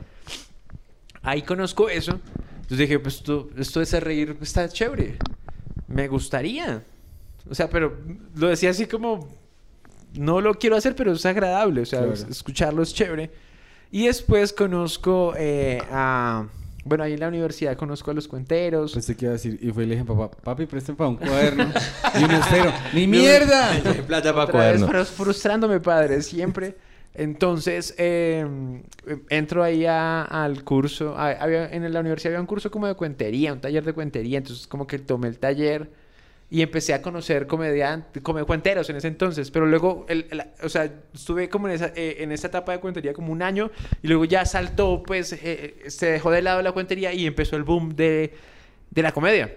¿no? Entonces ahí entra Andrés López y toda esa cosa y eh, la locura pues y, y empieza, bueno, antes empieza Andrés López, pero luego el boom, otro, o sea, primero está el boom de Andrés López y luego viene el boom de Comediantes de la Noche. Ya. Claro. Entonces es como que, uy, eso es lo que yo quiero hacer, o sea, como que, qué chimba. Entonces eh, dije, no, ya, o sea, como que yo no quiero contar cuentos, sino quiero hacer eso, rutinas. Y pues de manera empírica como que empezamos a reunirnos. Estaba Paulo, otros comediantes que ya no, ahorita no están. Ya, O sea, no que han muerto, ya- no. Fallecido, no. Parece que se- que. Decidieron hacer otra cosa. Ya. Vender tintos en la noche. Vender tintos en la sierra. Tinter- tinteras de la noche. O tinteros de la noche, ¿no? Los No tinteros de la noche. Entonces, gente que decidió ya pues como dedicarse a su oficio. Pero eh, empezamos como a hacer un estudio. Ah, Paulo, yo no me acuerdo quién, eh, u- otro man no, trajo la Biblia de la comedia. Empezaron De Judy Brown. Sí, de Judy Carter. de Judy Judy Carter. Joey Carter, sí, sí, Carter. sí, sí, sí, sí. Entonces... Entonces, Judy Brown? Judy Brown, ¿por qué dijo Judy Brown? Mm, Porque está re, está re loco, Pedro. Es un libro relojísimo. No, eh, es que creo que eh, eh, eh, Pedro mezcló a Dan Brown con Judy Carter. Sí, eh, pero que con real, ¿cómo son, cómo es las neuronas de malparidas con uno? Ah. Como que todos saben que es Judy Carter, ¿no? Es Dan Brown. Entonces, y, Todo el mundo y una, y una neurona. Judy Brown. sí, Marica, sí, que Judy la va a Brown quedar como un idiota. Hable, diga, diga. Judy Ese- Brown, Judy Brown. Ese libro de Judy Carter ha pasado por... Porque ese fue el primer libro que yo me leí antes de empezar comedia también. Sí, entonces eh, Paulo, que es nuestro eh, transcri- transcritor, nuestro traductor oficial, era el que nos hacía traducción del libro y nosotros como que tratábamos de hacer como los ejercicios que proponía el libro y encontramos un lugar como para empezar como a explorar esos ejercicios que mencionaba el libro. Y ya después eh, conseguí otro libro que se llamaba mm, Writer, no sé qué mondadas, un libro de pasta amarilla. Técnicas para escribir, no sé Mm. qué. De Writer Comedy, no sé Ay, qué. ¿no será Greg Dean? El de, Sí, el algo que, creo que- el, el, el, el que es el profesor de... de- que, que aplicó técnicas de neurolingüística para cómo escribir un chiste, su- que es un coso bien formulaico. Ese es Pero es- está chévere el Es librito. chévere, el, chévere, el libro es chévere. Tiene como unos tipsitos interesantes y unos ejercicios que, chéveres. que dicen que Anthony Jeselnik fue como empezó con ese libro. Claro, Y sí fue que parece empezó él, sí, sí, sí, y sí. parece que hubiese empezado con ese de libro y comedy, nunca de comedy writer, algo así como, como guía para escribir chistes. Eh, Es que el, hay el un- Comedy Writer Guide, eh, creo que era... algo eh, así. Hay uno que es de Jim Perret, que es un señor que No, le escribía, ese es ese diferente. nombre que le no. escribía Bob Hope. Y hay otro que es como que de Greg Dean. Creo, es que me suena mucho ese, me suena mucho ese nombre. Y es un libro de pasta amarilla. Y, y tiene ejemplo, o sea, está bien chévere porque, eh, no sé, explica alguna cosa y un ejemplo con una línea real de un comediante conocido, entonces como para explicarnos eso. Excelente, Entonces, esa- eso está muy bueno. Nuevamente, Paulo, esos libros acá no se consiguen en español de ningún lado. Sí, ¿quién lo traduce? Sí. Nadie, a nadie Sí. le interesa una editorial como vamos a traducir. Eh, nada. O Nos sea, acaba de llegar ese libro de Judy Carter y pues... sí, no, a nadie le interesa aquí esa bibliografía. Entonces Pablo lo traducía y como que tratábamos de hacer ejercicios de lo que decía el libro. Y ya después como que uno, cada cual... La guía paso a paso de cómo eh, eh, de cómo no sé qué, step, eso, step by step, algo así, una huevonada, no me acuerdo cómo. Y si Ese. era, y si era, y si era Dean. ¿Sí? Sí, Greg Dean. Sí. Sí, sí, sí. No, Greg- Entonces- Greg Brown, perdón. no, si era Greg Brown, si tienes toda la razón. Ese pero- libro, ese libro, mm, por- bus- jodí tanto en internet que hasta, encon- hasta que di con el link para descargarlo gratis. Ok. Como Ya. que, porque pues igual tocaba, o sea, sí estaba para la venta, pero no sé, como, no sé, 30 dólares, 40 dólares. Y entonces dije, no. Era Caribe, sí. Entonces dije, no, o sea, en algún lado debe estar gratis. Cacharría cacharría hasta que encontré el link para descargarlo gratis, lo imprimí. Y Paulo nos hacía las veces de traductor. Y entonces ahí como que empezamos a hacer ejercicios y como darle como una parte de, como de teoría a Muy esa bueno. cosa. Porque como que no era como... O sea, no había tampoco en ese entonces profesores de stand-up. No, sí, y no había ni siquiera una industria, no había una escena, no había nada. Pues no, o sea, sí había una cena, pero para los famosos, los que estaban saliendo de la televisión. Que esos- ellos ya llenaban teatros. Pero a mí se me hace muy hueputa que estos famosos se montan al escenario sin un open mic, sin nada de testeo, simplemente al ruedo. Bueno, sí, ellos... eh, cuando, cuando arranca el, el- este programa Comediantes de la Noche, no sé si ustedes saben la historia. Eh, no. Nunca Creo que. Antonio me lo habrá dicho, pero no me acuerdo. Eh, ese, ese, ese- ese programa es... Inicialmente fue un, un piloto. O sea, pues antes de salir al aire, eh, como que... Bueno, hay alguna historia más atrás todavía. Que hay como una especie de rencilla entre Andrés López y Fernando Gaitán. Ya. Mm. Que para los que no saben, Fernando Gaitán es escritor de Betty la Fea y Andrés Ah, López... el guionista, el creador de Betty la Fea. Sí, porque en ese punto ya el señor Gaitán ya no era un solo libretista, sino ya era como una de, los eh, casi de las personas más importantes de contenido del canal RCN. RCN, entiendo. Entonces ya no era un simple, direc- un simple libretista, ¿no? Ya. Pero entonces eh, hay una rencilla entre Andrés López y el señor Gaitán porque le querían como... Esto también, eso creo que no lo confirmo, pero creo que lo escuché así. Mm. Entonces querían como que él hiciera algo en RCN o si no, eh, o si no era algo, era como que querían transmitir su show eh, en el canal, ¿sí? Como, Ujú. Entonces como que no llegaron a un acuerdo. Ya. No debe ser de manera económica, ¿no? Entonces Gaitán como que dice, ok, usted no es el único. Yo sé que voy a encontrar en algún lado gente que haga lo que usted hace. Así que no se crea Excelente. tan chimbita. En algún lado, amigo. Y claro, me imagino que en ese entonces López se creía la verga. Porque Pues que era López fue la muy- verga por muchos años, weón. No. López lo conocían en Canadá, colombianos, y él llenaba teatros en Canadá. Sí, no, es que y- fue una locura. Pero entonces eh, me imagino que el man se creía como muy la verga. Y, y- y- y se sentía en condiciones de, de que nadie me va a venir a mí aquí a... Yo soy el que pongo las normas. Y entonces Claro. como que Gaitán muy todo, parado. todo el canal se tiene que volver cientólogo. si no, ni mierda. Entonces Gaitán, muy parado en la raya, le dice, pues no, mi ciela, aquí no va a ser como usted dice, yo consigo gente. Es que Gaitán, o sea, Gaitán... Pero qué chimba que Gaitán haya tenido los huevos para decirle a Andrés López en ese entonces, decirle... Es Tal vez, estoy, papi. tal vez estoy Pero es que equivocado y no te estoy dándole como no un protagonismo necesita- a Gaitán. Bueno, Puede ser que Gaitán haya- lo haya hecho. No, el que lo manera- haya hecho, el que lo haya hecho, porque hacer comediantes de la noche en ese entonces es Era un, irse un- era un riesgo. en riesgo, Lo que claro. pasa es que Gaitán no necesita, o sea, Gaitán es para Colombia como David Chase, eh, David Chase, el creador de Los Sopranos es en Estados Ok. Unidos. Ese man es el capo más grande. Claro, es que Betty la. Fea fue, es, así sigue es- siendo Es la novela. más exitosa de todo del el mundo. mundo. De- Sí, de la historia, yo diría. Sí. Sí. Bueno, después de Cara Sucia y No. después de...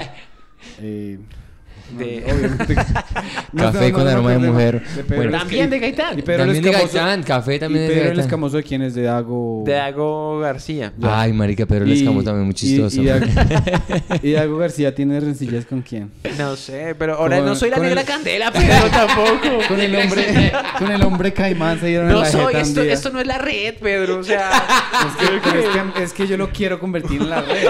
Marica, Nos cuentan, ¿no? chismosos. no, Pedro, pero qué falta de seriedad Me voy a, ese me voy a pintar el contenido. pelo, weón. No es la red, Pedro. Pero entonces, ¿qué, ¿para qué nos van a ver si no hay un chisme así bien Ay, jugoso? estoy dando chismes. No, Está, re bueno, bueno, el está material está buenísimo. Y entonces comenta- se comienza con esa premisa de vamos a encontrar gente que puede contar historias De- que- de- de- debieron haber groserías. Vamos a cont- va- ¿Usted cree que no? Con orrea. Me hubiera gustado que Vamos a encontrar gente con orrea.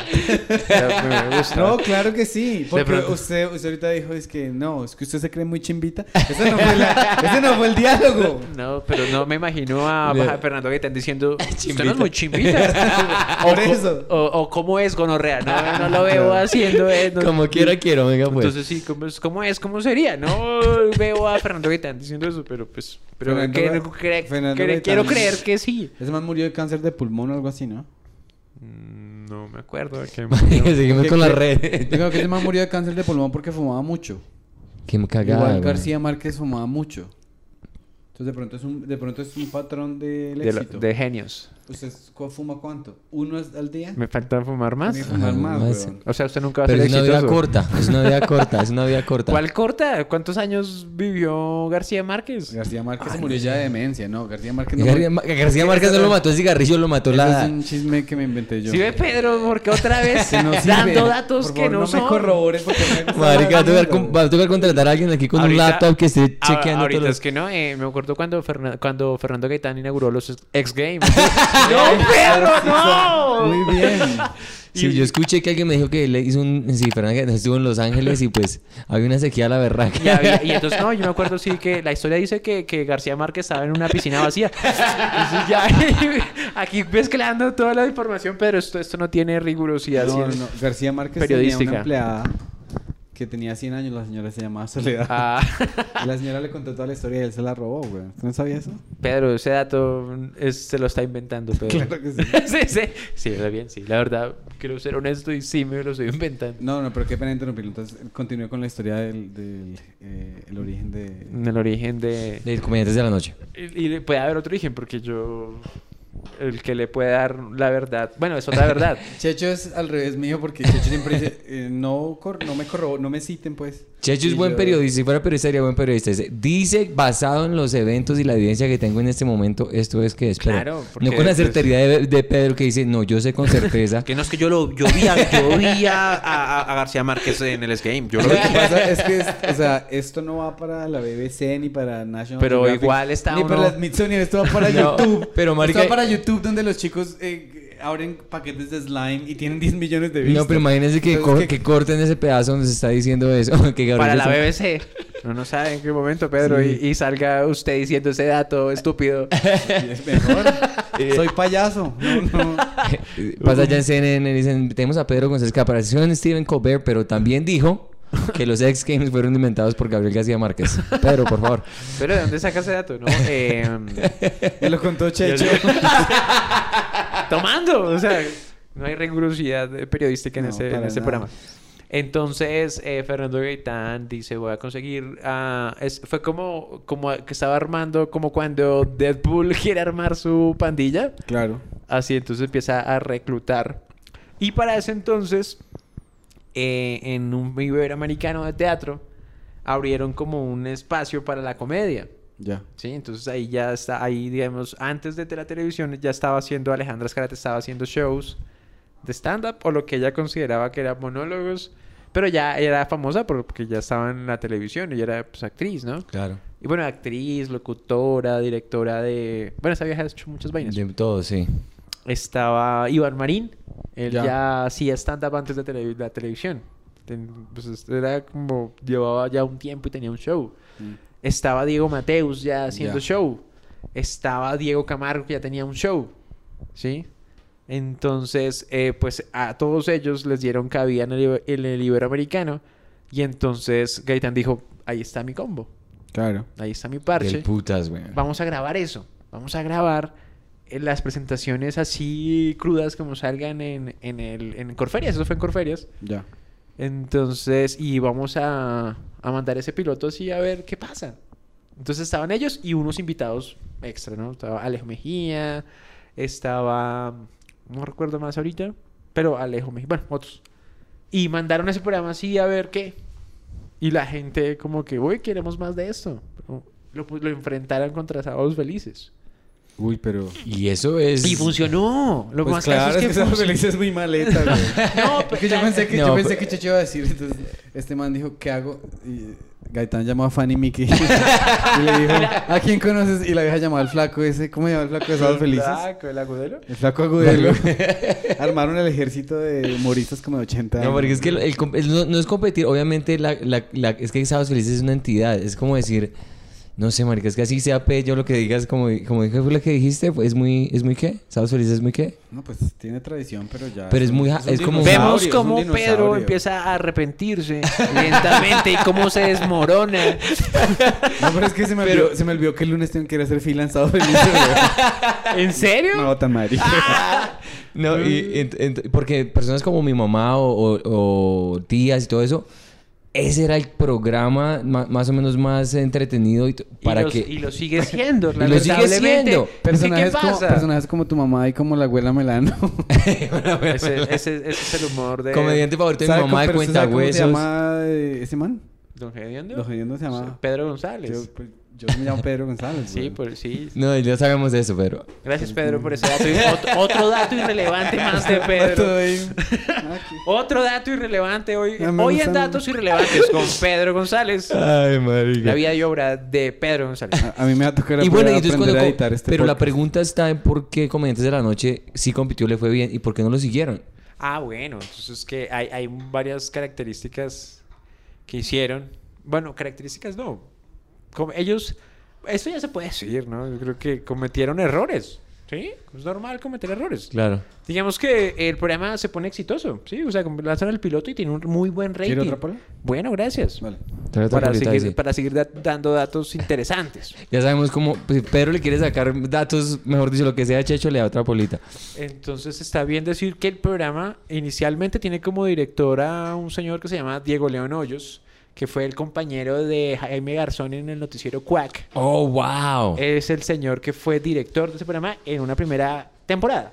Ok. Luego, le, eh, en esa primera temporada, eh, pues era la novedad, ¿no? Como que eh, es, hay un humor distinto, distinto al de Sábados Felices y, y esta gente estaba fresquecita. Esos manes estaban, o sea, al- a, su pregunta que era como, esta gente no hace open mic, Sí, sí, sí, sí. no... No testean el material antes de montar. material. Ellos en ese entonces no tenían que probar nada porque llegaron con los shows completos que tenían y lo partieron en... Eran, ellos salían rutinas de 10, 7, 8 minutos. Entonces digamos que para una primera temporada del programa ellos tenían material y ya testeado porque era material que ya funcionaba. Entiendo, no estaba televisado, pero ya estaba Ya testeado. estaba hecho, ya Sí, estaba sí. listo, eran como shows completos, shows de ya pues una hora y media, ¿no? Muchos tenían material Entiendo. bastante, entonces para una primera temporada ellos pudieron como coger de ese material y nutrir el programa y tenían algunos invitados, entonces el programa se mostraba como fresco, chévere, el material es potente, entonces estoy moviendo eso. No le importa, no importa, eso es más natural, más Si orgánico. un poquito más para atrás. No, no puede más, ya Sí, lo ya tenemos, no lo tenemos acorralado. Pues esto. Es que Checho, no, está bien, ahí está bien. Checho, digo, la mueve un poquito nomás. Eh, entonces, pues, era, fue muy bueno. Y luego, pues, eh, em- em- empieza ya, en la segunda temporada, la dirección era de Diego Camargo. Y también la segunda temporada estuvo muy bien, porque ellos ya estaban más, más seguros con el, como, como la comedia televisada, porque eso tampoco, o sea, eh, yo sí creo que eh, hay que aprender a hablarle a la cámara. Sí. Claro. Sí, una cosa es hacer comedia en, en vivo, sin cámaras, y otra como entender que a- así por más que uno diga lo mismo, hay que hablarle a la cámara y saber como que desde que, sí, no sé, creo que hay que entender eso y es un lenguaje que cambia un poquito las condiciones y hay que aprender a manejarlo. ¿En serio? Porque, por ejemplo, Yo sí creo eso. Pues es que yo solamente he hecho televisión una vez, ¿no? Pero cuando yo lo hice, ellos pues me imagino que ya como hacen esos showcases de stand-up todo el tiempo. Sí. Lo que pasa es que de pronto usted está aquí, no sé, no sé si estoy súper equivocado, pero uno aquí está trabajando con un equipo para los cuales es un debut esta cosa. Pero cuando uno está haciendo, digamos, en el show de Conan, que ya se han parado 500, de pronto el equipo de filmación ya sabe cuáles son los ángulos perfectos para capturar todo. Sí, porque, Pero- porque imagínese uno haciendo su debut televisivo. Y entonces nunca lo ha hecho en televisión. Y, se- y hay un teatro y usted está conectándose con el público. Y si se trata de conectar con la cámara, distrae, diría yo. Bueno, no sé. No soy experto No, en eso. creo, yo sí creo que hay que aprender. O sea, claramente, uno, pues, eh, eh, lo que, en- si usted, si es su debut en un talk show, eh, lo que usted lo va a sostener es su material. ¿Sí? O sea, usted no lo va a sostener que miró la cámara así, Pero- WhatsApp. exacto, No sí. lo va a sostener, claramente. O sea, lo Ujú. que, o sea, lo va a sostener sus chistes. Pero hay también que eh, hay un lenguaje audiovisual. Entonces eh, hay que aprender a trabajar para la cámara, para que, porque usted lo habrá notado, ¿no? Y usted lo habrá notado que en, como que el chiste en vivo detona muy duro. Ujú. ¡Boom! Y cuando pasa por la televisión, como que esa, esa, ese impacto se No viaja recoge. tan fuerte, O sea, no como que viaja y, fuerte. ja, ja, ja. Y uno dice, mierda, pero yo vi ese show, yo... Y a mí me pasó mucho cuando yo iba a, los, a las grabaciones. Yo fui mucho tiempo a las antes de hacer comedia. Iba a las grabaciones de Comediantes de la Noche y veía, escuchaba los chistes en vivo y es- detonaban durísimo. Y uno escuchaba ya eso en casa y como que uno decía, "Mm, no fue como lo sentí en No vivo. es igual, claro. Eso mismo. Pero, sí. le, por ejemplo, pero sí había, por ejemplo, eh, a Ricardo le pasaba mucho que eh, él sí o no sé, o tenía una magia o particular, o como, él sabía trabajarle a la cámara. Entonces, se sentía como, uno sí razón. sentía la, la misma energía de él en vivo y en el televisor. O por lo menos no se perdía tanto en ese, en ese trayecto de... Sí, como- Tienes toda la razón, porque me acabas de, de- de- de dar un ejemplo específico. Muy, muchos comediantes hacen especiales en Netflix y en HBO y todo eso. Muchas veces, exactamente lo que tú dices, no lo voy a repetir. Pero hay comediantes que fueron como tan extraordinarios que sabían hablar a la cámara, como Jim Carrey, como Robin Williams. Esos tú los puedes ver en vivo o en la casa Y era... y tú decías, wow. Eso es lo que pasa con stand-up. Que en vivo la palabra vale mucho, pero cuando tienes cámaras y tienes cosas así, hablar a la cámara es muy importante para que ese material también impacte. Sí, es- Sí. Eso, eso. Bueno, Otra vez Checho, Pedro entonces- fracasando. Entonces, Checho, eh, siguiente punto, por favor. Pero porque, pero la cosa no es hablar como Walter Mercado. Entonces, ¿qué duró? Y mucho, mucho Amor. es que Pedro le dice, Pedro, ábrele la cámara. pero dice, bueno, y cámara, abre está los acá. ojos así. Yo, eh, pero entonces duró solo dos temporadas. No, eh, ese programa duró cinco años. Cinco años. Y cada año era una temporada, o sea, cinco No, temporadas. no sé, no, no, no, no era tanto por año las temporadas. Yo me, me refiero a como hubo Hay- periodos. enti- periodos, periodos, Hay unos periodos. periodos ¿Y tú te específicos. alcanzaste a montar en Sí. Comediantes de la Noche? Hay unos periodos específicos. O sea, como una, una cosa que marca un comienzo y un fin. Claro. Entonces, esta segunda temporada también estuvo chévere porque ellos, ellos estaban como más afianzados. Eh, o bueno, hubo, tuvo una decadencia más bien porque, o sea, se- empezó muy bien, tenía, tuvo un pico, entonces ellos estaban chéveres, eh, la gente estaba como, hey, esto es- esta, esta nueva forma de hacer reír está bacano. Eh, ellos empezaron a entender también que podían escribir material nuevo, porque pues les exigieron, ¿no? Como necesitamos, ya no pueden usar más sus, sus- o sea, no pueden Claro. repetir, necesitamos más chistes nuevos. Entonces ellos como que en algún punto, si podían como que ensayaban con alguien, o entre ellos como que se tallereaban su material, de pronto... O sea, en, en un comienzo había como, como una hermandad, como ya. una cosa muy como, hey, qué bueno. muy natural, muy bien, muy te ayudo. tranqui, estamos chéveres, pero luego pues hubo mucha Competencia. competencia al interior del programa. Y, y, y, y también, digamos, por ejemplo, eh, de, de esa, en la segunda temporada sale Gonzalo. Ya. Eh, no, no, pues como que lo que decimos de la cámara, o sea, él, él ya llevando sus chistes al televisor, ya la gente lo rechazaba. Mm. Y aquí yo no sé, o no sé si pasa allá, pero la gente está ahí, güey, puta, yo no sé, como que no le, le puede, la gente acá, es muy curioso, ¿no? La gente eh, a un mal comediante no lo perdona. Mm. Sí, es como hijo eso le pasé, sí, sí. Ayer nos, Sí, ayer nos echaron tomate en el Ayer nos echaron tomates allá en el nosotros. boom. hijo de puta. Pero asimismo eh, se toman fotos con Popeye. O sea que Sí, uno decía claro, como sí, que sí, sí, hay un sí. perdón para uno y ah, para, para un comediante que no le ha hecho nada a la sociedad, sino tal vez un chiste que no me gustó y la gente, yo veía, porque en, mu- en muchas ocasiones yo llegaba a tiendas que tenían eh, comentarios de la noche prendido, pues. Y entonces salía Gonzalo y la gente ahí sí como tomando y orejón hijo de puta. Y yo, ¿pero qué te ha hecho Gonzalo? Un mal chiste, no Marica, te cagó el día. risa. Pero así, orejón hijo de puta, si putas más malo. Y yo decía, pero ¿por No, qué dicen eso? O sea, no, no, La no. gente es mi hijo puta. Yo no sé si aquí yo lo que me di cuenta por la experiencia de ayer, Pedro dijo, no, yo vivo en Nueva York, fue la primera línea que dijo. Y la audiencia, ugh. Así como... Sí, lo que pasa es que yo siempre, o sea, mi, en español yo hablo diciendo que mi familia es de Chitagá, que es un pueblito chiquito. Entonces, pues me burlo de mi nombre, me vuelvo de, de, de- de cosas que me hacen como ver humilde. Entonces ahí paso a, y digo O, cosas o que- nótese que sí, en otras cosas que me hacen ver humilde es como no soy humilde. Para, Creo que esa, esa, eh, eh, ahí está el problema, sí, Pedro. ese es el problema. es que, no, yo quiero... eh, Pues me eh, quiero como- rebajar, de verdad. Sí, o sea, como que bajarme para que la gente uno como está- que... Pero eso no está presentando una, una, persona, persona en el escenario. No, pero es que empezaste con Entonces, que eh, yo eh, vivo en Nueva mi, York. mi nuevo chiste con el que yo hablo en inglés, me gusta el resto, es de comprar uno de 8. Que uno de 8 es un poquito de marihuana así, pero que yo dije aquí en Colombia se me olvidó y le di al man la misma plata que loco vale uno de 8 allá y me trajo un niño de 8. Entonces, Ah, ese es el. Pero entonces yo llegué y yo dije, eh, yo vivo en Nueva York y una. Nadie dijo nada y una vieja dijo, como este man se cree la verga yo. Pedro, para- ¿qué tal que te creas la verga? Yo sí me creo mejor que muchas personas. Porque O sea, vives en Nueva York, No, gonorrea. marica, para ser comediante uno tiene que creerse superior. O sea, uno tiene que ¿Superior más, inte- más inteligente. No, pero- eh, Pero es chistoso porque es- es el, el escaneo que te dan. Y eso también pasa ya mucho. Te montas al escenario y la audiencia, sin tú decir absolutamente nada, ya te están. Tiene, hay un, un- te juzgan por tu apariencia, por tu acento, por las cosas rápido.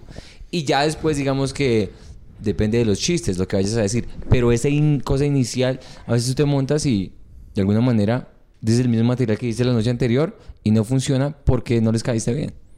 Sí, es, es, es frágil. Realmente, eh, eh, sí considero que es una de las cosas como que a veces uno dice, pero ¿qué putas pasa? Sí, claro. Y, y sí, eso, y pasa, y anoche yo sí me di cuenta mucho de eso, o sea, era muy, lo de- pero a mí también me pasó mucho, yo estaba dos minutos buenos y empecé como a contar una historia y una persona de arriba que yo sabía que yo no le iba a caer bien, me mandó la pelota inmediatamente y yo dije, sí, puta, yo sé quién es, weón, porque lo vi. y este mal parido me mandó, apenas ni siquiera conté la historia, pusieron la E y, y me mandó la pelota y yo dije, puta, ni siquiera he terminado la historia, weón. Y entonces me di cuenta que es muy esa perspectiva. Sí me puedo relacionar contigo, sí siento que te voy a creer, sí siento que lo que tú vas a Claro, decir. yo creo que ahorita, ahorita está pasando mucho eso. eh, que por el fenómeno de con ánimo de ofender, eh, hay, hay más muchos chicos con, como con hambre y necesidad de, como, hey, yo quiero ser comediante. Claro. Sí, pues digamos, eso está chévere porque pues la comedia tiene que continuar, ¿no? Y, Claro, claro. O sea, como que siempre tiene que haber nuevas generaciones y como nuevas voces y nuevas opiniones de lo que, sí, como que eso está chévere. Sí. Pero eh, lo malo es que eh, ellos, lo- los chicos que están empezando, o sea, nuevos, nuevos, nuevos, o sea, no sé, chicos que llevan tres meses, dos meses, o nuevos novatos, Sí. hasta un año, son son novatos.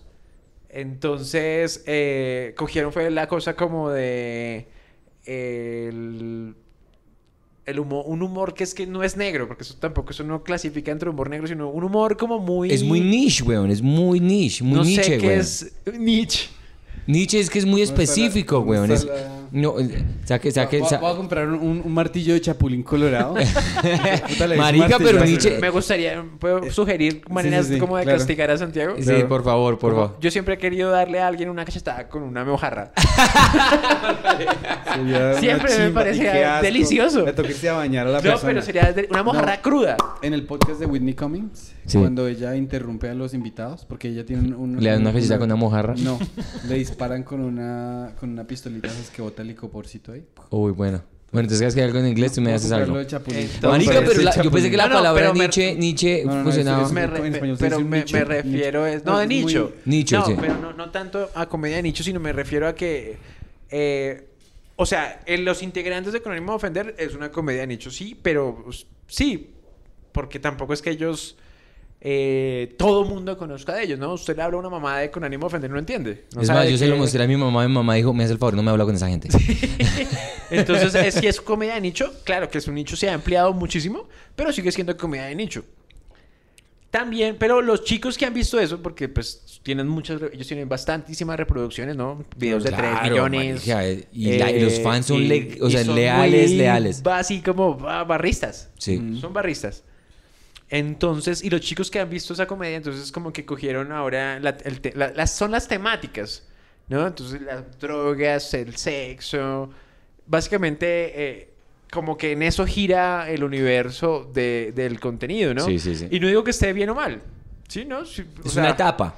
También es una etapa y, y son temas que están ahí. Pedro está bostezando porque... No, perdón, es que... Pero, ¿te aburriste? un café tan huevón, no, no. Siga. Pero, marica, yo estoy más interesado que el No, no, yo estoy pensando. Pásame la mojarra, Estoy güey. pensando, no, no. Una mojarra para darle su, moja- su Siga. mojarrazo No, yo me voy a... a- No. me voy a hacer un café, pero continúe. Es que no, y- me- y- estoy muy interesado en eso. Pero te digo una cosa, porque lo que acabas de decir es, es interesante porque eso pasa mucho también en los Estados Unidos, en donde estamos nosotros, que hay... El, con ánimo de ofender es lo que nosotros decimos en Nueva York, o el- los que crearon ese movimiento allá es Legion of Skanks. Y Legion of Skanks, legión de, de, de sucios. Eh, y son de esas personas que no tienen eh, como que me importa un culo lo que yo digo, hablo mierda del que se me da la gana. Yo más o menos tengo, el pudor mío está, mejor dicho, no hay, no existe. Y los, los fanáticos de ellos son muy específicos a ellos. Sí. Entonces alguien que sea más universal, como no, les- no, lo tra- dicen, eso no es bueno. Eso no es Como, bueno. ese man no es comediante. Hoy ese man sí. que man tan malo. Pero los fans de ellos son tan, tan, tan leales y como, como tú miras ahorita, tú, cual- si quieres ser relevante en la comedia y mirar un canal de YouTube y tienes un millón de suscriptores, tus videos tienen una cantidad de cosas, la gente dice, ah, venden y están bien. Venden en su circuito. El, el, el punto es, digamos, lo que me di cuenta eh, anoche y a lo que, por lo que estoy diciendo es que me, ese- esa, esa memoria sale, no, yo digo, ah, este, este, como esta audiencia o estos están esperando este tipo de comedia. Claro. Si yo voy a contar una historia de mi esposa que quiere tener hijos conmigo, No, les vale verga. ahí fue cuando me di cuenta. Yo pise los, los one, no one-liners, pero como estos chistes funcionan en todo lado, dos minutos perfectos. Y yo, bueno, listo, perfecto. Ahora ya creo que me los gané. Y voy a decir algo de mi esposa y yo estamos intentando embarazados. La pelota inmediatamente. Y, Marica, esa es la premisa, weón. ¿Por qué? Claro, lo- eh, eh, eh, ento- eso por un lado es un fenómeno también. O sea, como eh, ellos eh, frecuentan los clubes, o sea, los pocos que hay, entonces la- digamos que también como que la gente que va a esos espacios pri- primordialmente quieren ese estilo de humor. Claro. Sí, primordialmente. O sea, claramente, pues como que van otros comediantes, pero primordialmente ese- e- ellos, ¿no? Entonces van a... Y ellos son de... eh, van mucho a los, a los bares y toda esa cosa. No digo que esté mal, ¿no? Está No, bien, no, para nada, está bien. Está muy bien. Lo que pasa, lo que sí está mal es que los chicos nuevos que están empezando solo quieren adoptar esas temáticas. Ellos, a ellos les funcionó y ellos venden con eso y, ok, es, es lo que ellos lograron y está muy bien. Pero un chico, a, a que voy que está mal, es que un chico, no sé, anoche o antenoche creo que lo vi, era un chico que de aspecto, eh, no sé, no lucía de más de 17 años. Ujú. 18 a lo sumo. Y es un chico que estaba hablando como de eh, sexo, como con muertos. Y yo decía, no te creo. Sí, y, es, y, es- y eso es lo- No, porque están creando una identidad que no es la de ellos. Exacto, yo decía como, hey, no, parce, eh, eres un niño, no te voy a creer que... Hable de cosas de 17 años. siquiera hayas olido una cuca. como que, marica, no has, ni siquiera has metido un dedo en una vagina. Exacto. Claro. O, o de pronto sí, pero yo, lo, lo que yo, la lectura que él me da parado en escenario, No, e- no, no le crees. no es de un man que tenga sex- sexo con muertos. Sí, sí, ah, sí, ah, sí. no, sí. con muertos tampoco. Sí, no. Llegas a la mitad. No, pero es lo que te estoy diciendo es, y lo que dices, ah, me estoy totalmente de acuerdo, es esa identidad, ellos quieren sonar como lo que está pegando en ese momento. Claro. Entonces, es- les, pero le- les quitan como también eso, o sea, hay cosas buenas que ellos han logrado, pero también digo que hay cosas malas y es que le han quitado a los chicos nuevos las ganas de hablar de otras cosas.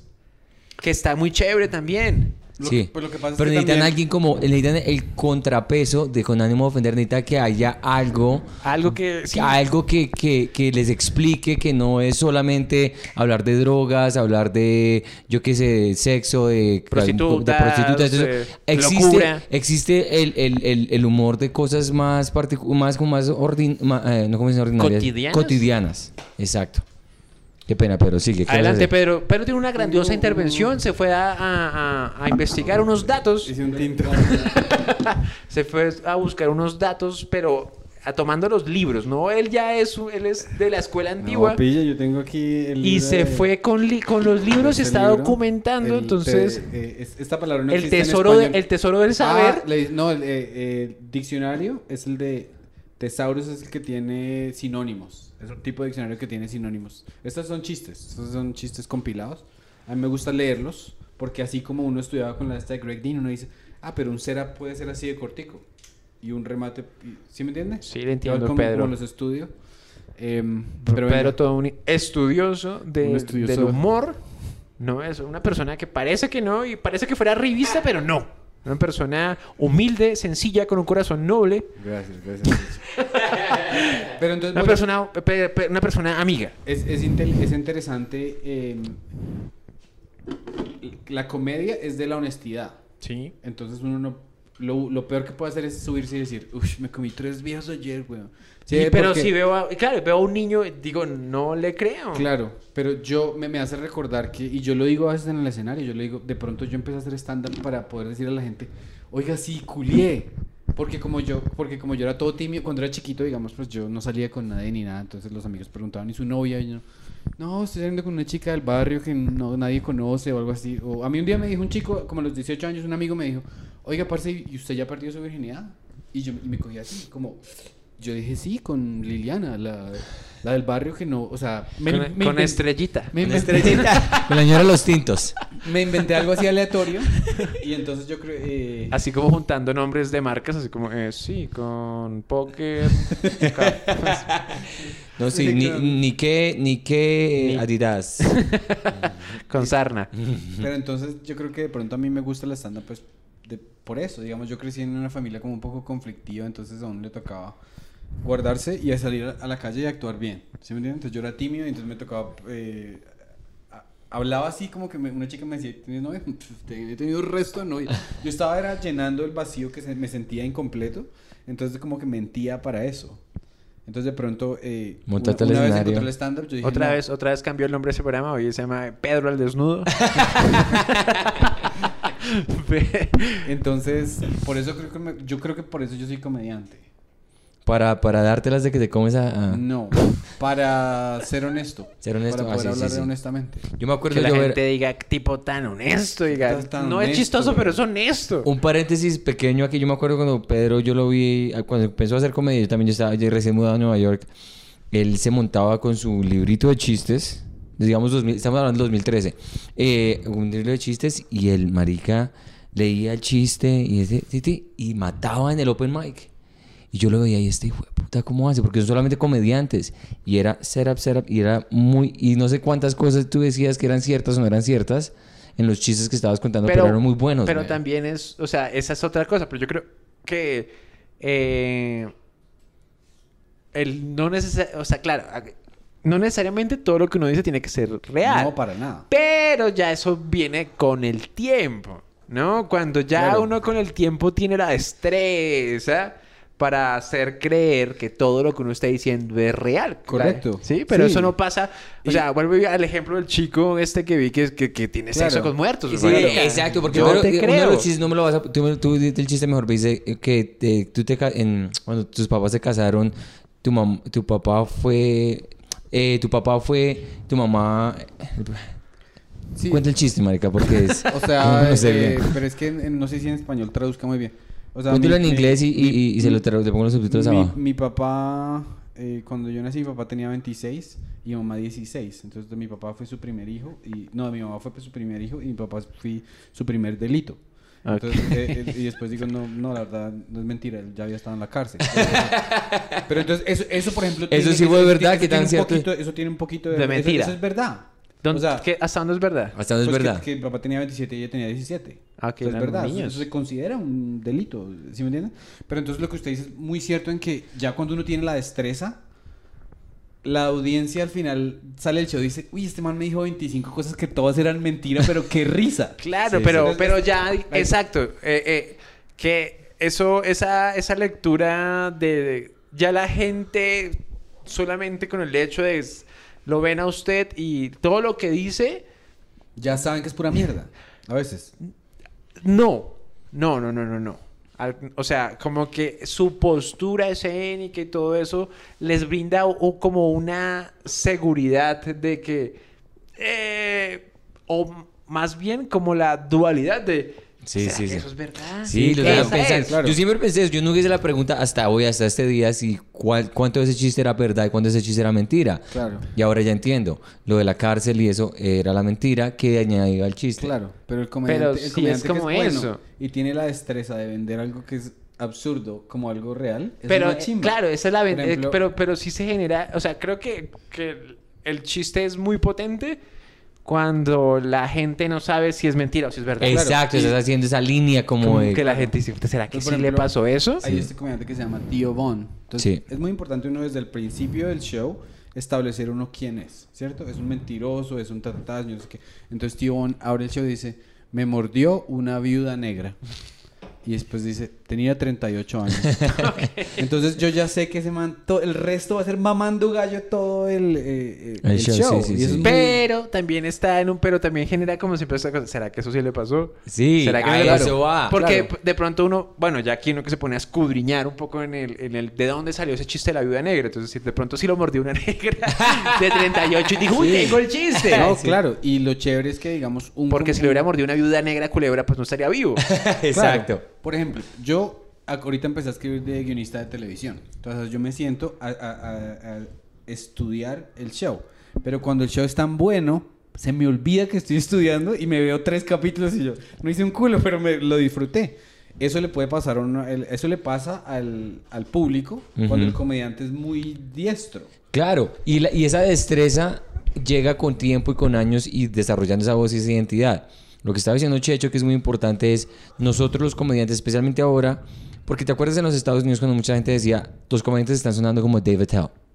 Sí. David Tell era el que la mandaba a la parada en algún momento en Nueva York y todo comediante que comenzaba hablaba como él. Se montaba al escenario y los setups, every- todo era como él.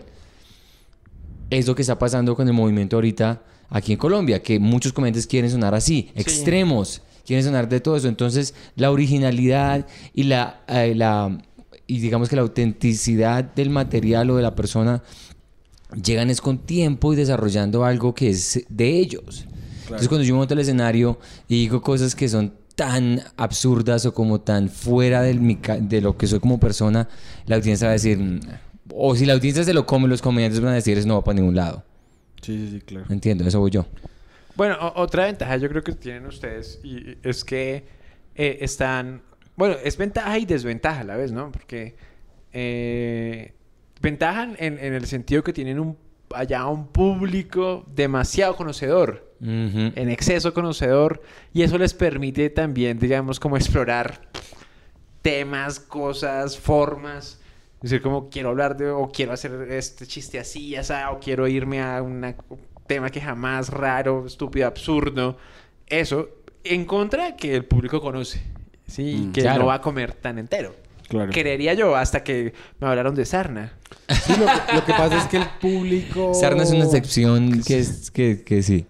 No, es que el público no es... eh, O- yo- o yo me que equivoco, no sé, o es como mi hace- No, pero, Percepción. pero, pero lo que estoy diciendo, la categoría entre comedias sí tienes toda la razón. Pero ahora que le estamos, tien- tienes que añadirle a categorías que Sarna o gente como ella, otra gente como Sar- eh, Sarah Cooper, que es una comediante que era, antes de la pandemia era open micer.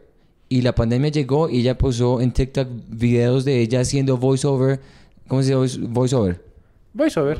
Voiceover, gracias. Eh, Voiceover. eh, voiceover de, de Trump haciendo simplemente ella como lo que decía Trump, pero como mujer y vestida así.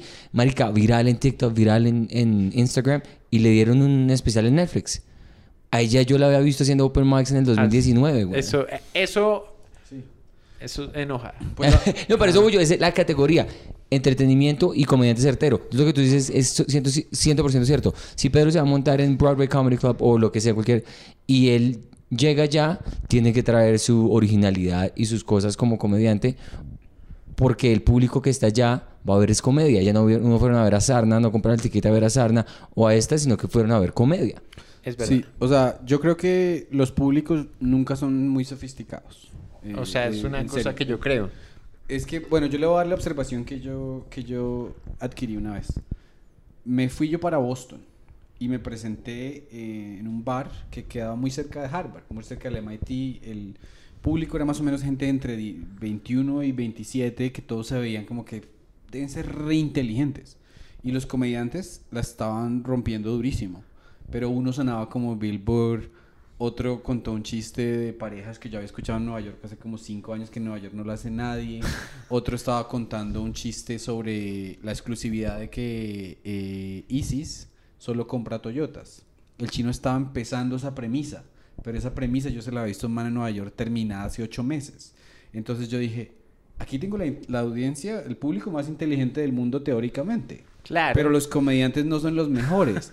Porque lo que lo hace uno mejor comediante es el rodearse de los, De los mejores. Porque uno en, en Nueva York tiene como 3.000 colegas los que está observando. Marica, Entonces, es como una por- regla impresionante. Como por osmosis es que uno se pule. Sí, o sea, tú te montas en, Mo- en- cuando, cuando estás, digamos, yo empecé en Montreal y cuando llegué a Nueva York después de dos años de haber hecho en Montreal, me, comenzó- me tocó empezar de ceros.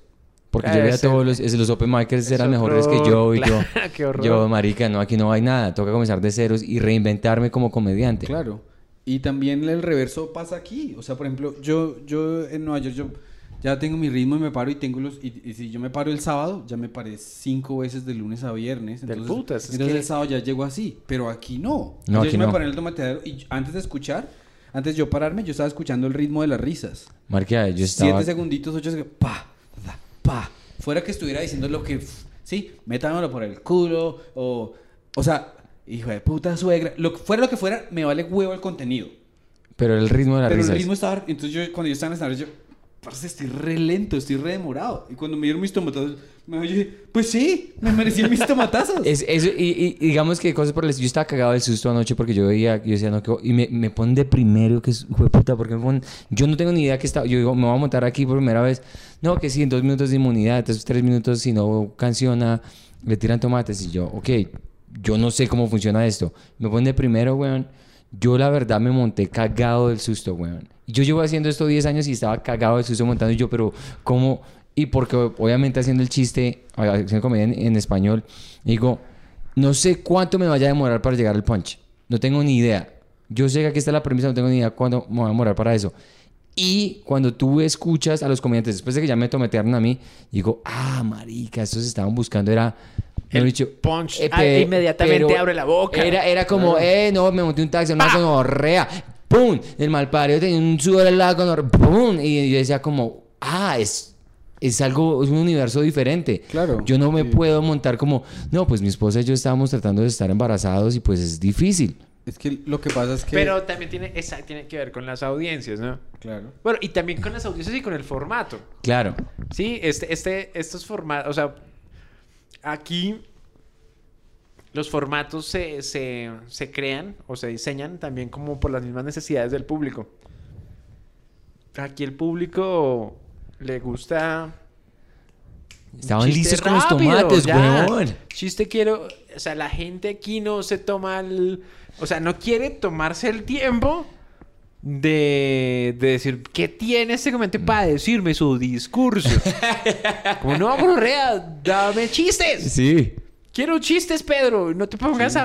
Y- Ya. Y, a Pedro le estaba yendo, lo que me sorprendió a mí de Pedro es que Pedro la estaba rompiendo, güey. Los chistes que hizo el boom, boom, boom.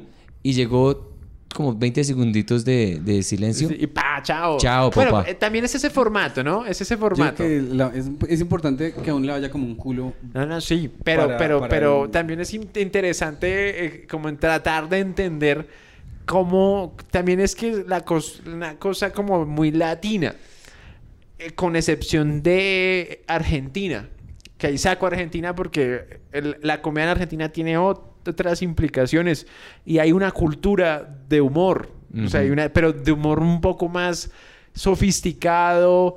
No porque sea, ay, no, es que nosotros Es argentino. argentinos somos la verga. no, no. Boludo, nosotros, No, la pero no tiene una Argentina. tradición más Pero larga. ellos tienen una... eh, exacto. Hay más años y hay más experiencia en hacer humor. Ya. Y hay humor de todo tipo y hay gente que es famoso, o sea, como son los de Luthier y está... el- eh, son unos putos capos en humor gráfico. O sea, hay una huevona, hay una industria gigante de humor. Sí. ¿Mm? Allá sí. Entonces excluyo a Argentina.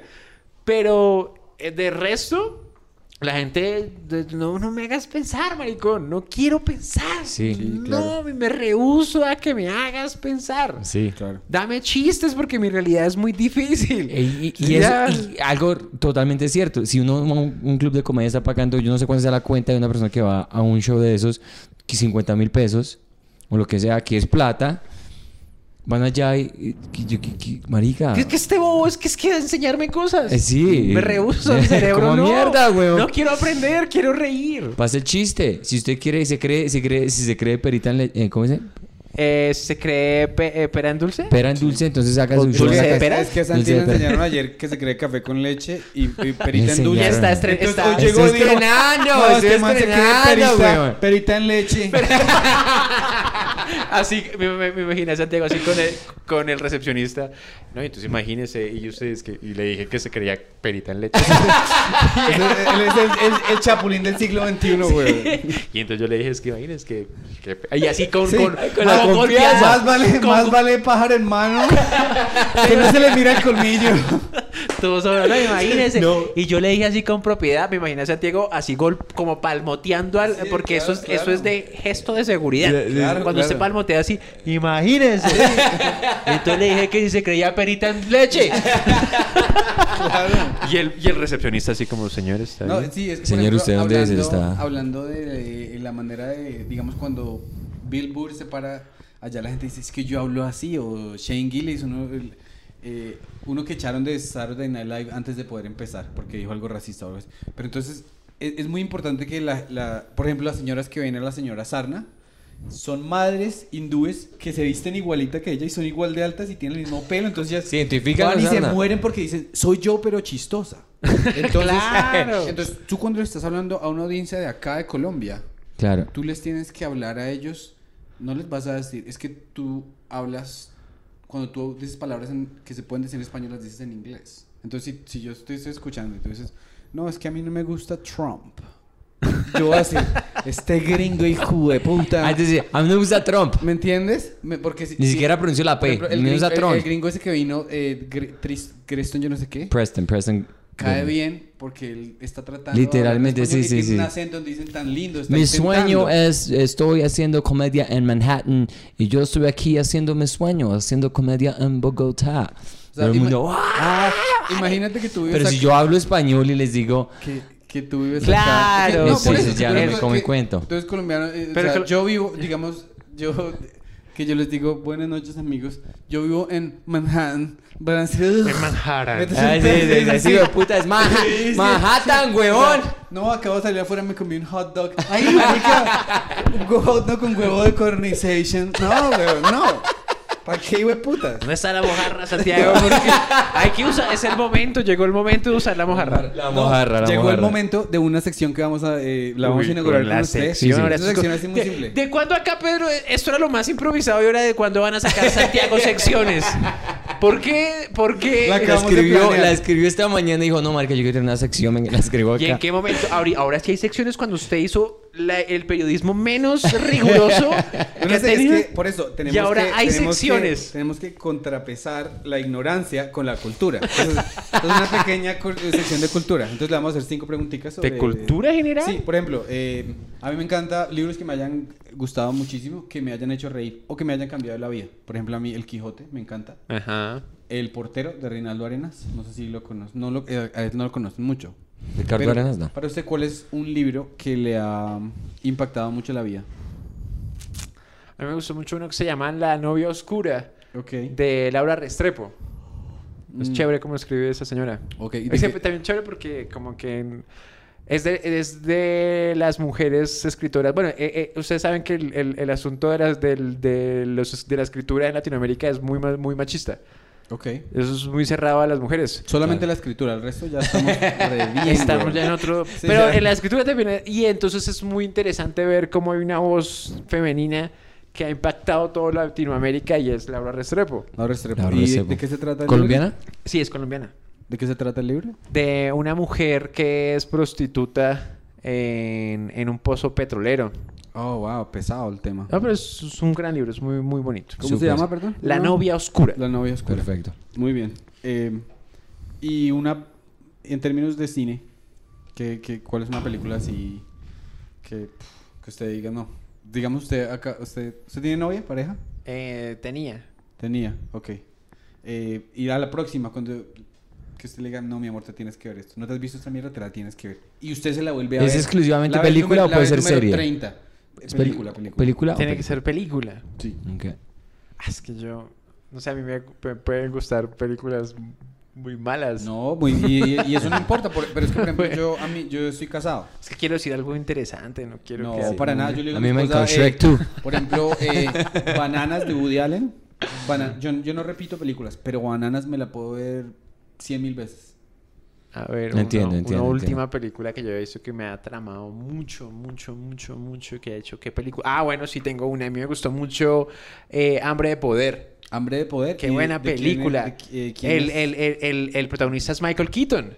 Ah. Y qué señora Y ese peliculota. marica era stand-up, ¿no? Sí. Sí, señor, sí, sí, sí, sí. Pero qué buena película. Y yo, o sea, para mí como eh, una manera de, de poner a prueba si una película es buena o no es verla en la madrugada. Claro. Si es mala, usted baila. Se o no, ni siquiera si es mala, no.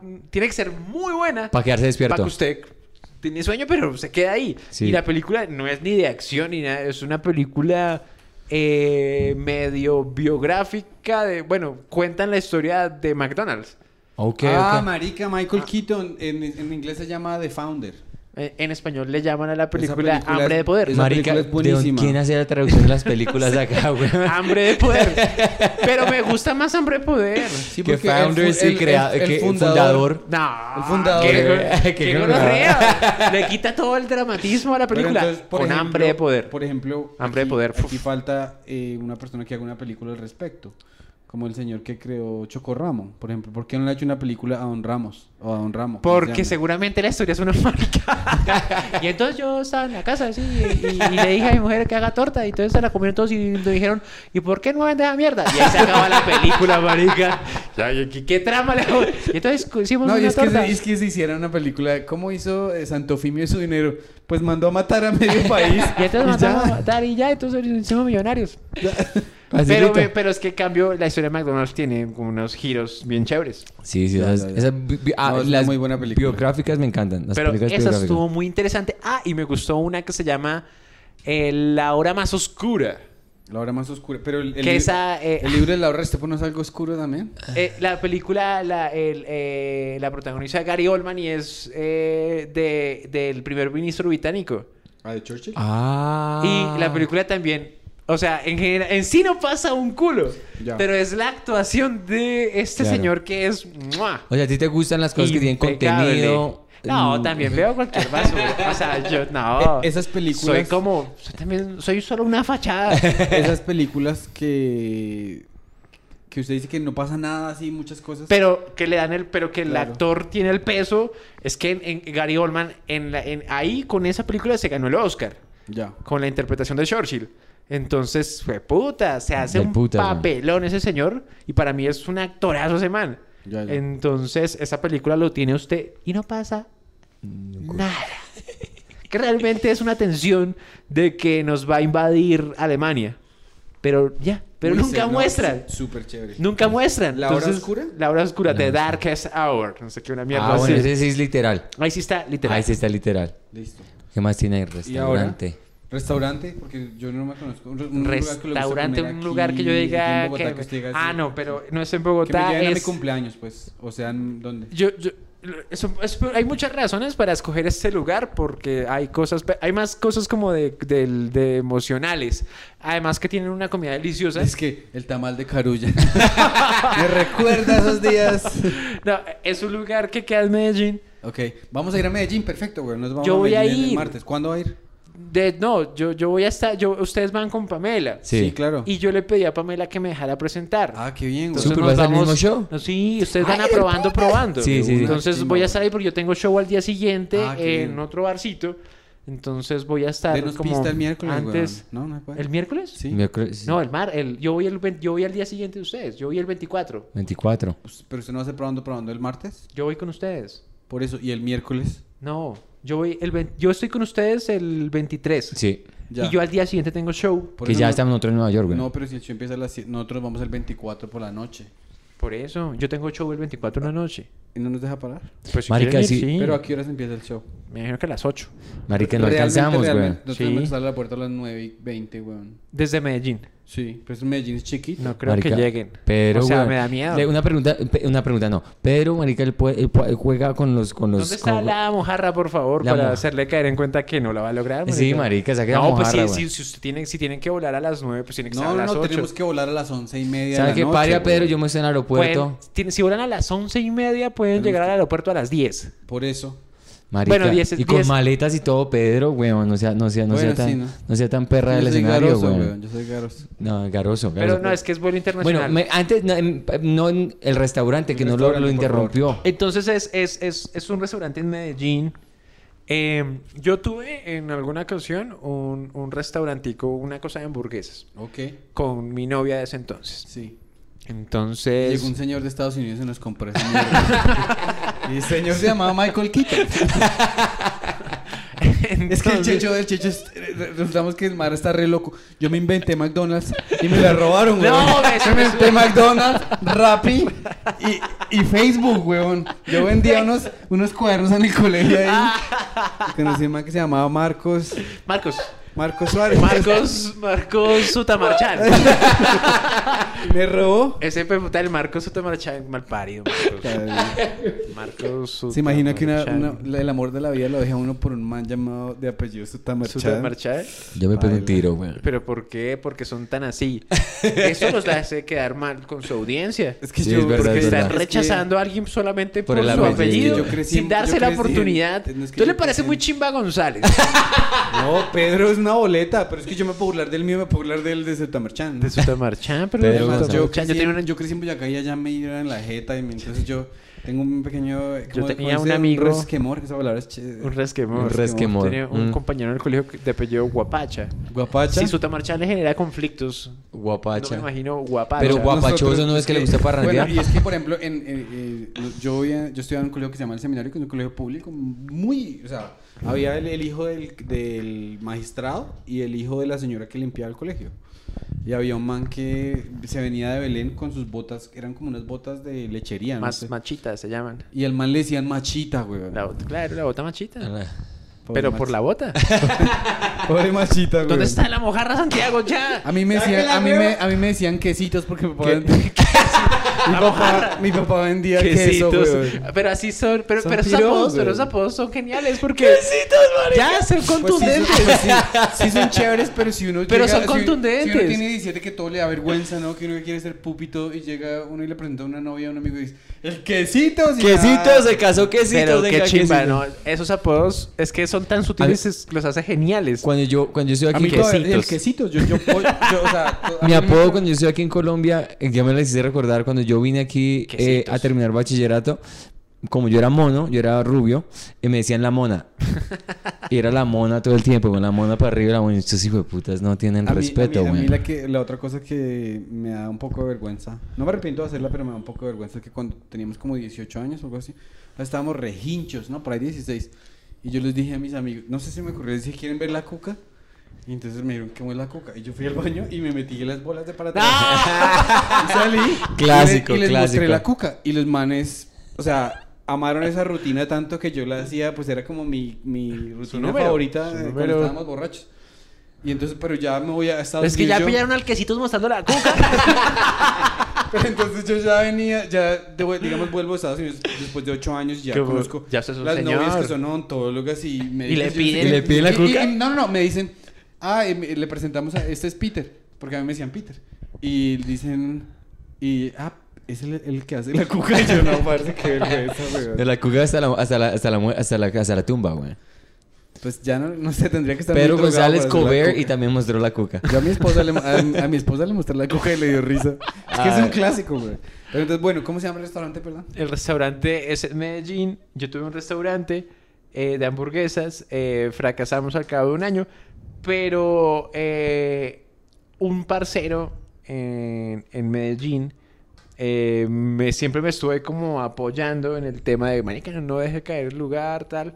Y el man tiene un restaurante allá que se llama Bestia. Ya.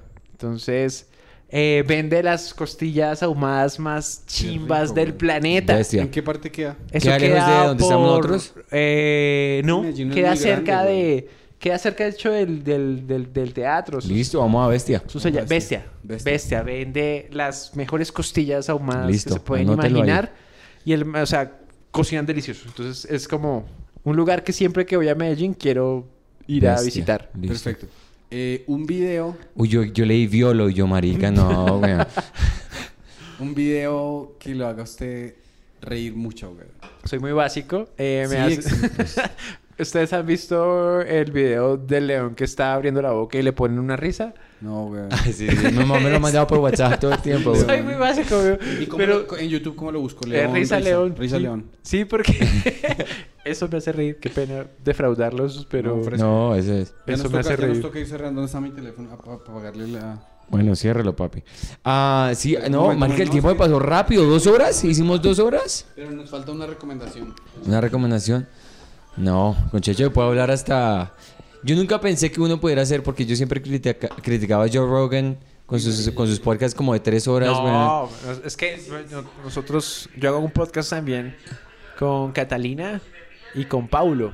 Y tenemos ya 109 episodios. Oh, wow. ¿Y están largos así? son de una hora y pico. Entonces ya digamos como que ya hemos aprendido a cómo pilotear una charla y extenderla y extenderla y sacar de aquí, Claro. de acá. de Catalina la vamos a entrevistar el sábado. Ok, del putas. Muy bien. Yo conocí a Catalina putas. por Antonio y no, marica, la cena aquí está del carajo, güey. Yo tengo unas ganas de venir con Pedro, sin Pedro, pues mejor sin Pedro. Ah, Quiero traer a Franco. No, marica, cerrémoslo los dos, weón. Cerremos esta vaina. Que, que, ¿Cómo así que va a traer a Franco? Checho está acá, Yo, cerrémoslo. yo no valgo, no Pedro. algo, Pedro. ¿quién- Entonces, Nos acaban de dar una recomendación bestia. bestia, Ah. bestia sándwiches. Me estaba diciendo Checho que está una chimba esto acá, weón. Está una berraquera, weón. El- está diciendo- La escena acá Colombia. de- de Claro, español. Y tiene que ir allá, weón, y se para. Y cuando Pues quiera ir a claro. Nueva yo, York, weón. yo no, yo- obviamente tú le ofreces eh, este, eh, que se pare allá, ¿no? En inglés, Es que claro. Y en Santi- español sí tenemos shows en español también. Santi, además de ser muy buen comediante, eh, monta shows, eh, marica, en Montreal, en Nueva York. Entonces, eh, ahí cuando tú quieras, marica, te quedas en mi casa. ¿Y, y por qué le empiezas a tutear? ¿Por qué? Todo así? íntimo. Porque te está quedas, en, mi- te quedas en mi cama, te muestro la El, que- cuca. así- el quesitos. Que sí, que te sí, vas a tutear, weón. Quesitos no tienen identidad. Yo tuteo todo el tiempo y nos falta Pero pasó de quesito, a- de quesito a cuajada. en, un- segundo. Bueno, Checho, entonces muchísimas gracias, weón. Espero, eh, sí, esper- te- nos vemos allá en Nueva York. Nos, nos vemos en Medallo también. Medallo primero, Ahorita en, en Medellín y, y, y luego en, en- en Nueva York. De una, excelente. Entonces, muchas gracias. Ah, sí, muchísimas gracias. Si les gustó este episodio con Checho, eh, suscríbase, pongan la campanita, compártanlo, comenten. Y si no les gustó, pues entonces, ¿qué están haciendo aquí, güey? Claro, Eh, y, y también que sigan a la Comedy Mafia en Instagram. Ahí vamos a publicar porque vamos a hacer shows en vivo en Nueva York. Nueva Va York, a estar sí. yendo gente. Algún día vamos con Checho. Entonces, Checho, cuando esté Checho allá, gracias. allá le caen. Gracias, Checho, de verdad que sí se te agradece.